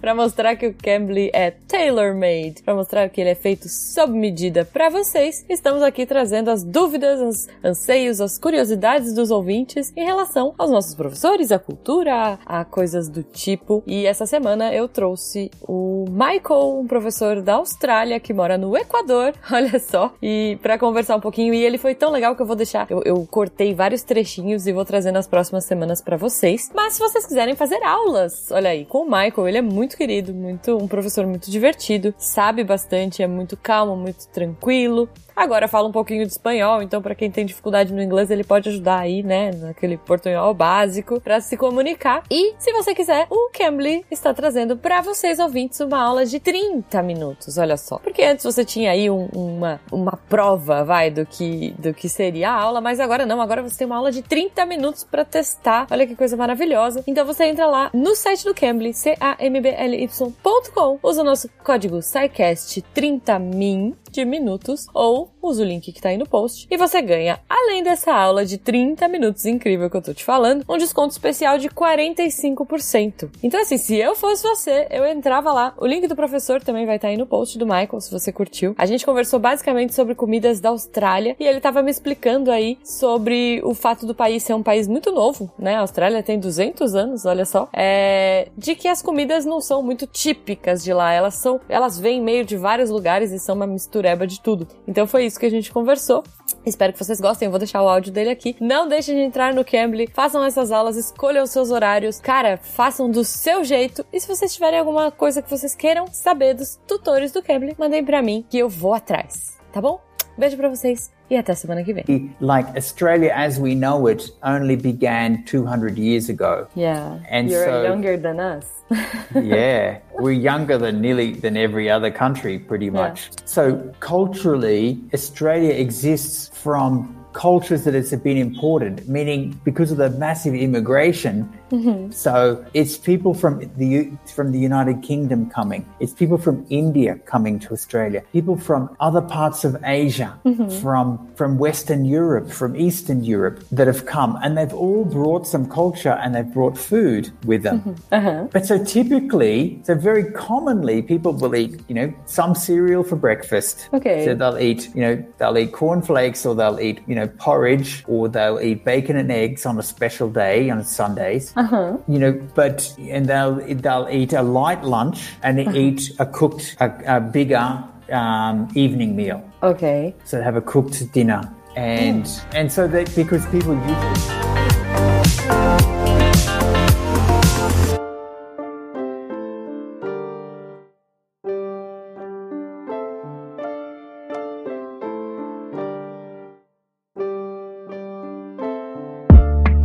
aqui, só trazendo aqui uma curiosidade, Patrick e Yara, vocês me corrijam se eu estiver errado, mas é, pelo, pelo que eu me lembro, né, estudo de faculdade, a, a vida era considerada, que, até que o, o André falou da respiração, é a seguinte, se uma criança nasce imediatamente após o parto, inclusive é, realmente é, é olhado isso daí, você tem que dar uma olhada se o pulmão teve respiração, e se houve respiração, e um método que se, colo, que se faz é colocar o pulmão embebida em água, né, se eu não me engano, se ele, se ele boiar ou se ele é, é, afundar, tem uma, uma visão, né, se houve ou não a respiração. E aí você tem que, obrigatoriamente, tanto fazer a certidão de nascimento quanto de óbito daquela pessoa, mesmo que ela tenha sobrevivido por segundos. Sim, sim, há uma definição. Se a criança nasce e respira, a gente considera como um feto, né? É o óbito fetal. Perdão, é, exato, ou- considera como um feto. E nesse caso, é um ser humano. É considerado como morte neonatal. É diferente de natimorto. Obrigado pelo conceito, ajudou bastante. Não, tem, é, tem essa questão também, e, é, e que já entra numa diferença do que a gente considera como aborto, né? Um aborto espontâneo, a gente Sim. considera uma gestação interrompida até 20 semanas, ou se o feto tiver com até 500 gramas.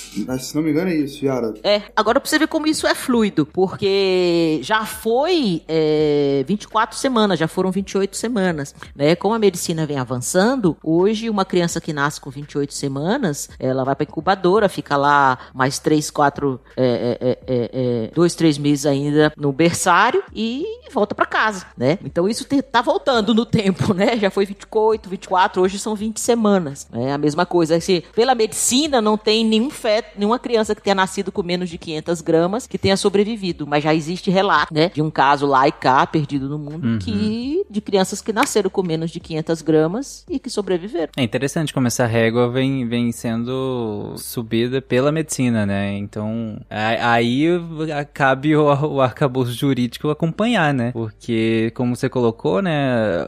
O que a gente tem hoje é que até 20 semanas e, e, e 500 gramas, né, de, de peso corporal, é realmente aí nesse caso seria um aborto ainda, né? E aí a partir disso seria óbito fetal, né? É, agora, falar que existe essa proteção, que existe uma proteção de direitos, mesmo desde de anidação, pelo menos, não quer dizer falar, se posicionar necessariamente sobre aborto pode ou não pode, porque, como eu disse, nenhum direito é absoluto. E aí, sobre isso, tem três teorias que eu acho interessante trazer. Na verdade, não é nem três teorias, mas três formas de ver a questão, né? Três grandes linhas. Uma, que existe um, é, a, ideia, a ideia de que exista na Constituição um direito fundamental ao aborto que venha do direito geral de liberdade e do direito ao próprio corpo. E por essa corrente, você criminalizar o aborto, é, seja em geral, ou seja em algumas condições, dependendo da corrente, né? Até o terceiro mês, alguns vão colocar é, alguns critérios. Então, você criminalizar o aborto seria é, inconstitucional, que é a corrente que foi adotada lá no caso Roe versus Wade dos Estados Unidos, né? Que agora foi, foi revogado, mas a ideia de que existia uma proibição constitucional de você simplesmente proibir, criminalizar o aborto em qualquer momento. No Brasil já teve decisões isoladas nesse sentido, né? Colocando um habeas corpus do STF, falando que não seria crime o aborto antes do terceiro mês, mas nada que passe assim do próprio caso. A segunda teoria, a teoria oposta, seria de que existe aquilo que eu falei dos mandatos constitucionais de criminalização, que existiria esse mandado constitucional que decorresse do direito à vida, que exigindo que o aborto fosse crime. Então, exatamente, um fala que não pode ser, a outra diz que é, é obrigado ser. Exatamente porque a Constituição deixa é, a margem, né? Ela prefere não tomar essas decisões. E assim, por exemplo, se hoje tivesse uma lei que, que tornasse o aborto, é, descriminalizasse o aborto, essa lei seria inconstitucional. E essa teoria ela já foi adotada pelo Tribunal Constitucional Alemão em 1975 e em 1993, que considerou é, inconstitucional exatamente uma lei que falava que até o terceiro mês você não poderia criminalizar o aborto. E exatamente porque a Constituição deixa em aberto, vem a terceira teoria, que foi adotada pela Suprema Corte nesse novo julgamento, de que se a Constituição não fez uma opção expressa em relação ao aborto, então ela deixou a questão aberta para o legislativo decidir. E aí seria uma questão de, de discussão política mesmo, né? De você ir lá no, no legislativo, cada um lutar pelos, pelo interesse em criminalizar ou não o aborto, e não de o judiciário decidir é, usando a Constituição. Bom, e, e o que, que a gente tem hoje, dada essas teorias, qual é a previsão que a gente tem de aborto legal no Brasil hoje? É, por enquanto vale a ideia de que o que está na lei, que, que, que, é considerado, né? A lei nunca foi considerada propriamente constitucional e, e nem a tirar essa lei. E é considerado, não é considerado crime o aborto quando a, a gravidez ela vem do, de estupro, decorre de estupro, sendo que se a, a grávida ela é menor de 14 anos, qualquer relação sexual é considerada estupro, né? Porque é o estupro de vulnerável. Então, sendo menor de 14 anos, a gravidez decorreu de estupro. Quando há risco de saúde da mãe, também é possível realizar o aborto. Muitas vezes, é, quando o estupro é com vulnerável, os dois estão associados. É, eu queria lembrar o caso, teve o caso da menina, de, de 9 anos, que o avô ou o pai mantinha ela dentro de casa e estuprava ela, ela estava grávida de gêmeos, e que, se não me engano, os, os, médicos que fizeram o procedimento de aborto nela, né, que eu prefiro dizer que os médicos que salvaram a vida dela, eles foram excomungados da igreja, se não me engano, por conta disso. Porque você não tem um sistema formado ainda, o sistema, é, o útero, o sistema reprodutor em geral, não está bem formado ainda para comportar a gravidez, né? Não tem tamanho, gente. É uma criança de 9 anos que provavelmente é, é, entrou numa menarca né, na primeira menstruação, ela começou a, a, se desenvolver sexualmente de forma precoce, a ponto de ter uma gravidez decorrente desses estupros, por conta do estímulo sexual que ela estava tendo por conta desses estupros, né? E o, o corpo vai reagindo. Se, se, se, o corpo começa a ver que tem atividade sexual, ele vai preparar o corpo, ele vai se preparar para o que se destina à atividade sexual, que é a procriação. Isso, lembrando, estamos falando do corpo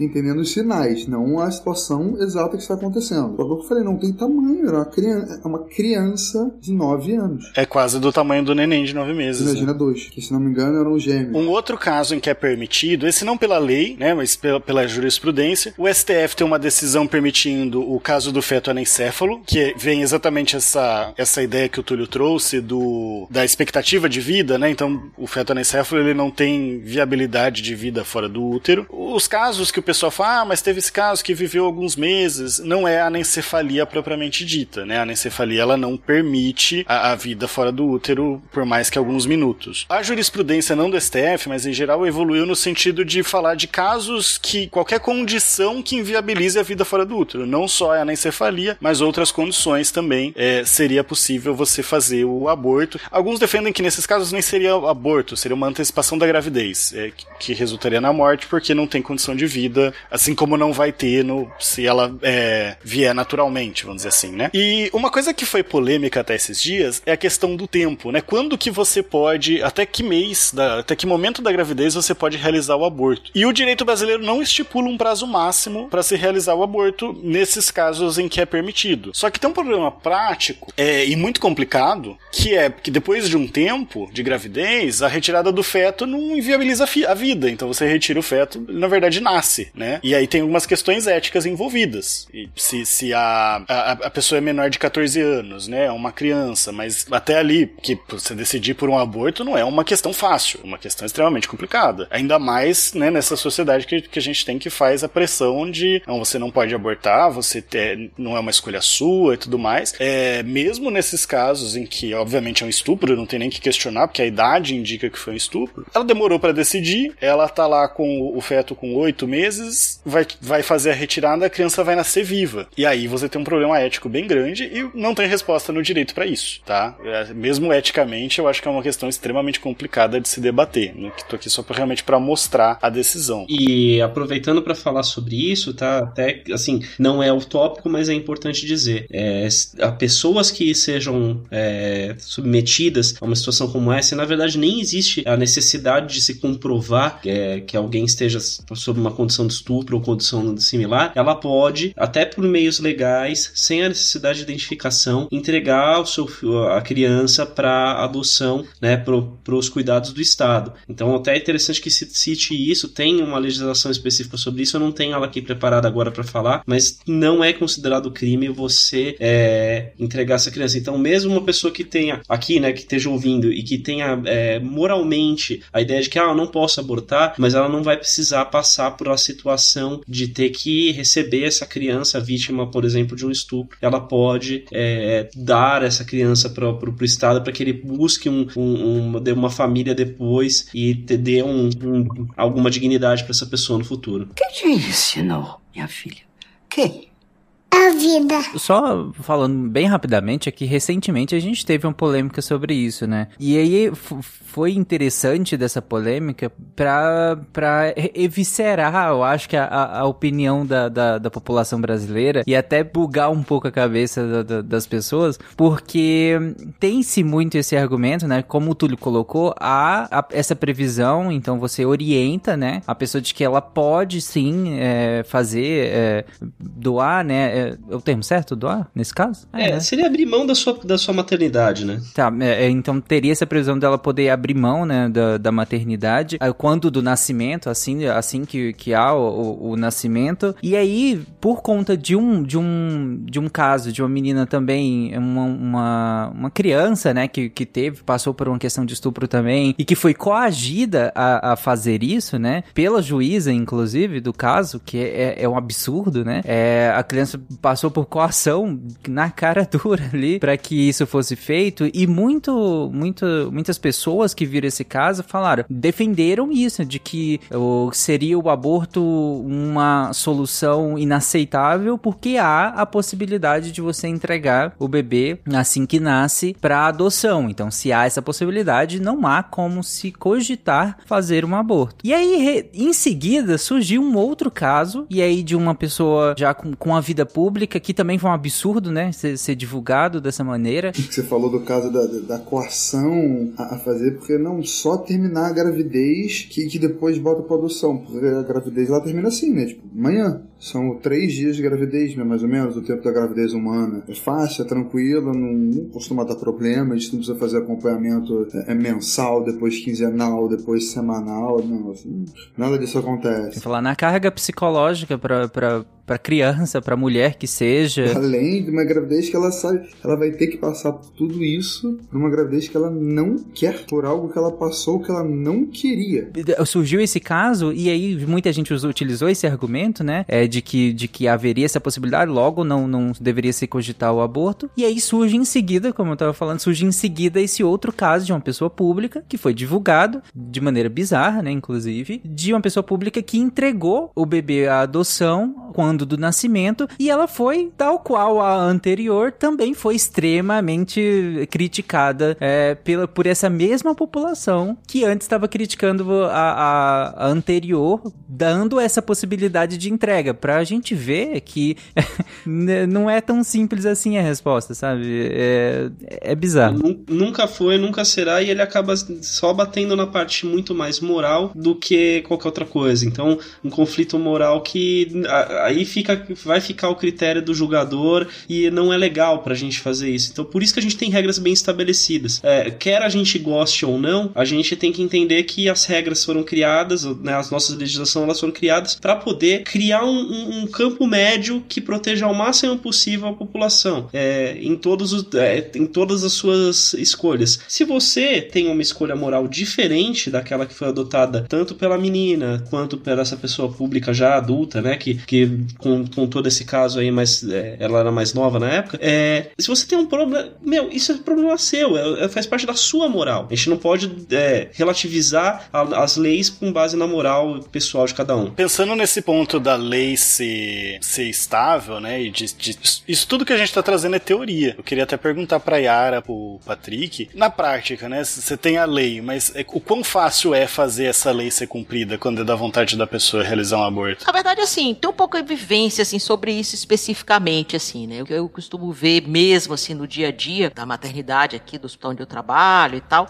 de ver o, a, as histórias que os colegas falam, é sempre uma situação complicada, muito complicada, tá? Uh, eu moro numa cidade do interior, então uh, você chegou uma menor de idade, por exemplo, com menos de 14 anos grávida, você vai acionar conselho tutelar, né? Uma série de, de medidas que são feitas, eles vão investigar, como o André falou, é menor de 14 anos, a critério é estupro, né? Não tem muita definição, não tem muita por onde correr. Então é, é, é um pouquinho complicado isso daí. Já vi acontecer as duas situações. Já vi acontecer, né, de ter, de solicitar o aborto, mas foi com, assim, uh, nossa, era pouquíssimo, menos de um mês, né? No primeiro mês e tudo, então sem grandes problemas. Mas foi uma comoção interna, isso não se espalhou, mas teve gente contra e a favor, mas a família foi firme, etc e tal. Como já vi o contrário também, né? De acharem que não, não, e a menina ter que simplesmente, né? Inclusive tinha 12 anos essa menina, teve que levar a gestação até o fim, né? Não sei exatamente o que se fez. Então é, é sempre muito difícil, viu, Tarek? Não é, não é fácil, não. Pro médico, que eu posso lhe dizer? Ah,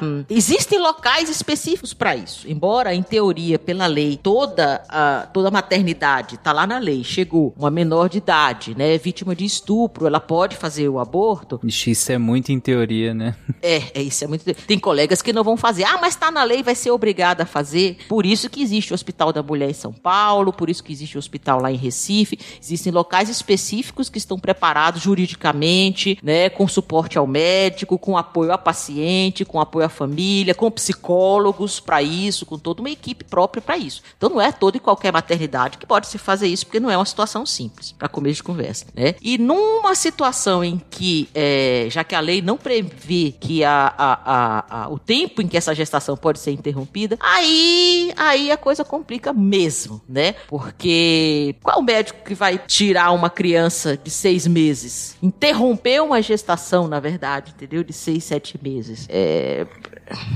é complicado. Não sou ginecologista, eu fico imaginando os colegas assim. É eticamente é, é realmente extremamente complicado. É, acho que entra muito no que a gente falou, né? De até 20 semanas é considerado aborto. Passou disso, Sim, já é um, isso...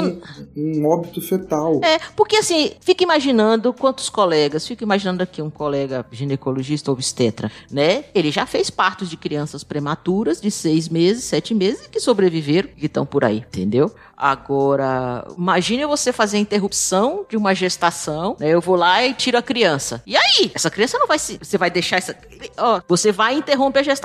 Tira a criança de seis meses de dentro da, da barriga da criança, da mãe, coloca lá, abre a placenta, o, o saco, né, gestacional e etc e tal. Essa criança vai respirar e vai chorar. Aí é uma eutanásia, né? E aí? E aí? É uma... E aí? Como, já, como, como, disse um colega meu, quem mata? Eu tiro, mas quem mata? Essa, essa é a diferença do, do, do como a gente falou, das semanas. Ah, porque as semanas? De semanas é formação é, é do embrião, sabe? Exatamente. Com menos de 20 semanas, assim, esse, bebê, você sabe que por, o que pode estar na melhor maternidade do mundo, ele não vai sobreviver, certo? Por isso é um aborto. Mas uma, uma, uma, uma um, um, um, feto de seis meses, gente, é complicadíssimo. Já, já tá formado. Nossa. Gente, aborto é um tema extremamente complicado, como vocês viram. É, ele é de fato um tema polêmico e aqui é, é, sem medo de usar os termos aqui, é um tema controverso de verdade, porque não, a gente não tem uma resposta muito clara, sabe? E, e, os argumentos dos. Eu vou colocar dois lados, mas na verdade existem vários lados de, de certo modo, mas os argumentos de, de,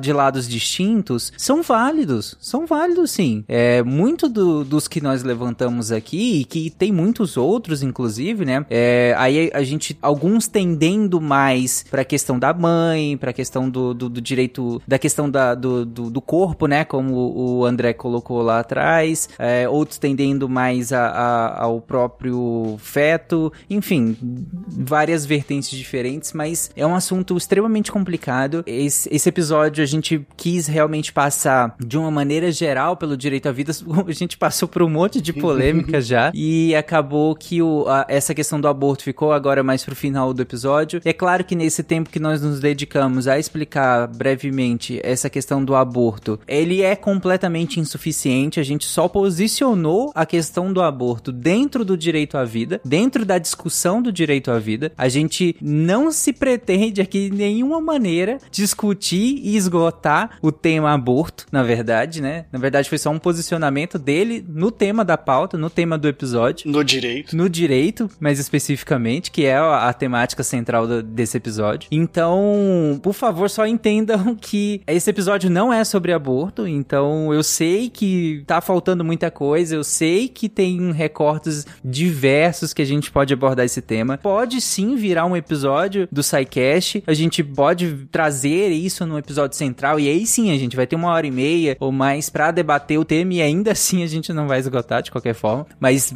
a gente pode embasar e focar nele. Eu só queria fazer esse disclaimer, porque eu sei que vão vir críticas, né? E tudo bem, não tô falando que, que não é para criticar, não. Pode entrar lá no, no, no, nos comentários e critiquem sim. É, a gente tá, a partir do momento que a gente publica algo em, no, meio de massa de comunicação, a gente tem que estar tá aberto a isso e a gente tá. A gente sempre esteve, nesses quase 500 episódios, sempre esteve aberto a crítica. Então critiquem sim, a gente vai responder, a gente é, sempre foi muito aberto. Mas só para deixar isso claro. Que te ensinou, minha filha?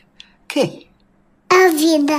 Além do aborto ali no começo da vida, um outro ponto que tem de controvérsia do direito à vida é a eutanásia, que é no final. Esse ponto ele foi bem abordado já lá no cast de cuidados paliativos, né? Discutindo principalmente as diferenças entre eutanásia, ortotanásia é, e a distanásia, que seria o, o, oposto, né? Você prolongar a vida mesmo quando não tem uma. A, a, pessoa ela vai acabar morrendo eventualmente, ela tem uma doença terminal que você vai prorrogar em pouco tempo e dar uma condição de vida ruim para ela dela. Mas só para pegar aqui para fechar, né? No Brasil, a ortotanásia, ela é permitida, só que ela é permitida por uma resolução do CFM, do Conselho Federal de Medicina. Então não tem uma base legal muito sólida também, o que, o que traz, imagino, também problemas práticos aí da, no, no dia a dia da, da medicina é, pela falta de regulamentação legal. A eutanásia, ela é considerada proibida, que é você, é, por algum motivo, né, você abreviar a vida vida de uma pessoa. Por exemplo, uma pessoa tem o filme lá do Como Eu Era Antes de Você, né? Que o cara ele é tetraplégico, ele decide é, encurtar a própria vida com um procedimento médico, né?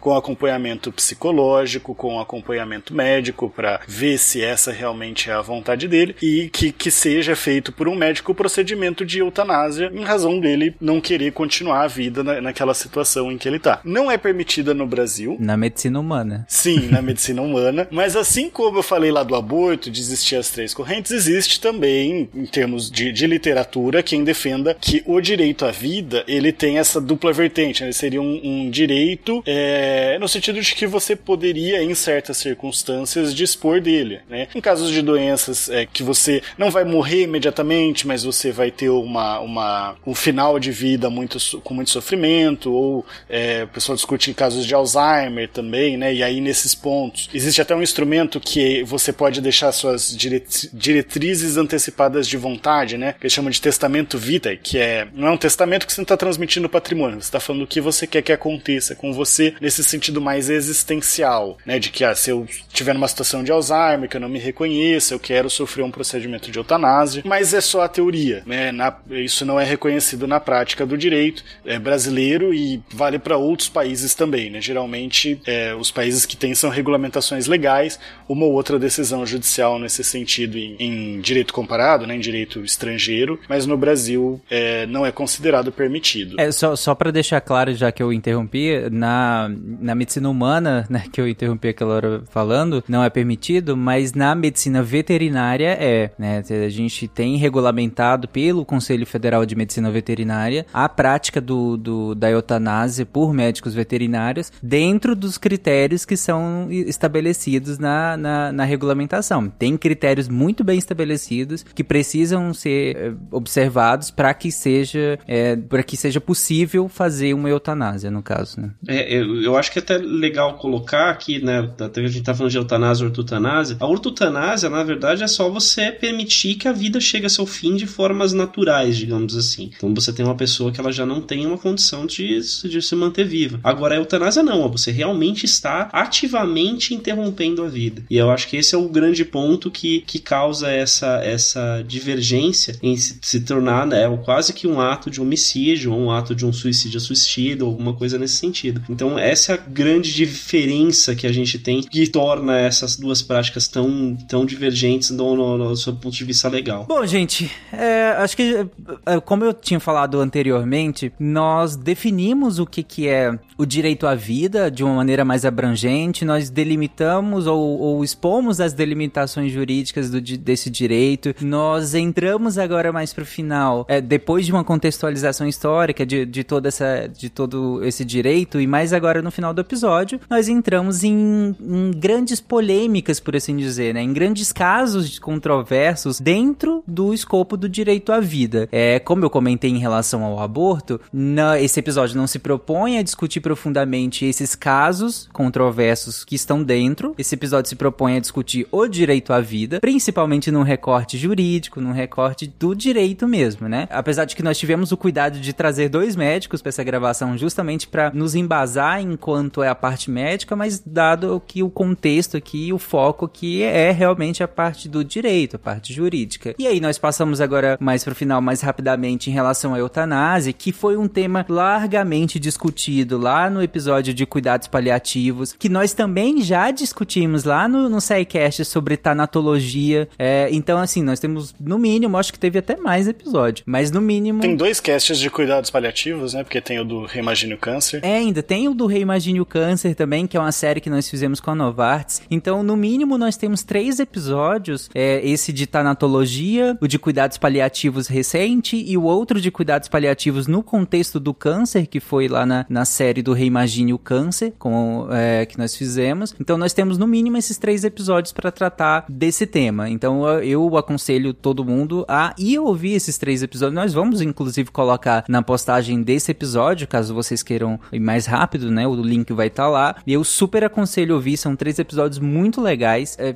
sobre o tema, são muito completos. E lá a gente falou mais. E um outro tema que também é controverso, que também está dentro do direito à vida, é a questão do suicídio. E óbvio, por questão de tempo, por questão de limitação de tempo mesmo. A gente já, é, já estourou o tempo desse episódio. Vocês repararam que ele está maior do que os últimos episódios que nós é, vimos dos últimos, fechando em uma hora e meia de episódio. Esse vai ficou um pouco maior mesmo, que necessitou ser um pouco maior, mas ainda assim a gente julgou que não há um espaço de tempo pra gente discutir o suicídio aqui. Não é que ele não deve, deva ser discutido, ele deve sim ser discutido, né? E aí nós vamos discutir, nós já discutimos inclusive em episódios anteriores, mas dentro desse episódio, por questão de limitação de tempo mesmo, nós escolhemos não é, é, nos aprofundar nesse tema, ok?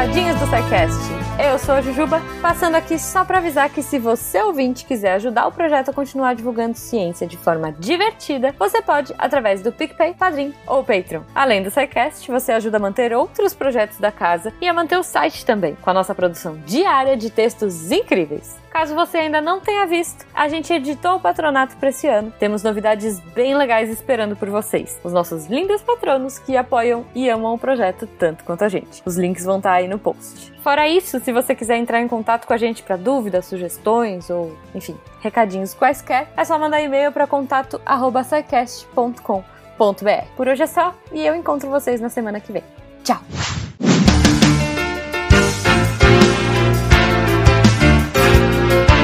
Atenção para o informe semanal dos textos da semana. Mas antes de falar dos textos mesmo, eu queria fazer um convite para você ouvinte do SciCast, você que é apaixonado por ciência e quer ajudar a tornar ela mais divertida. Vem escrever com a gente, vem fazer textos. O compromisso não é muito grande, são poucos textos por ano, e você pode escrever sobre a sua área de conhecimento, seja ela exatas, biológicas, humanas, sociais e até trazer um pouco da ciência na cultura pop. Então, vem fazer parte da equipe e contribuir para tornar a ciência mais divertida.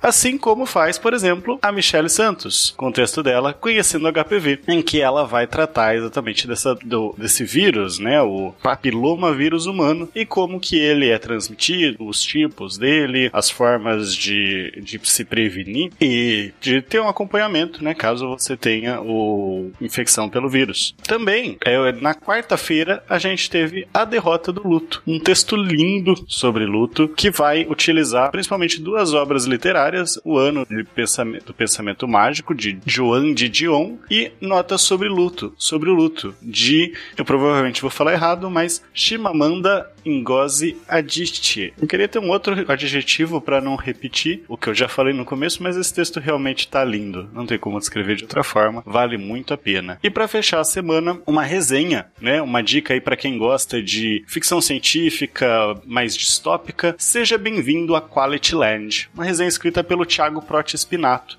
E exatamente essa ideia de distopia usando ciências, né? É um livro escrito por um autor alemão, Mark Kling. É, se passa num futuro distante em que algoritmos, de certa forma, controlam a vida das pessoas, mas é um futuro, tá? Não é aqui. Podem ficar tranquilo que não é sobre a realidade. Eu realmente gostei bastante da resenha, esse livro já tá na minha lista de leitura. Vai lá dar uma lida, ver se é o tipo de livro que vocês gostam também. Esses textos e mais, muito, muito mais, vocês encontram em www.deviante.com.br. Eu sou o André Trapani, em um mundo em que a gente não é controlado por algoritmos e olha, bem essa coisa que eu tava procurando mesmo, tá em promoção, vou comprar. Pera aí, gente, até mais. Se a ciência não for divertida, tem alguma coisa errada. Tem que ser divertida. A coisa mais divertida que tem é a ciência.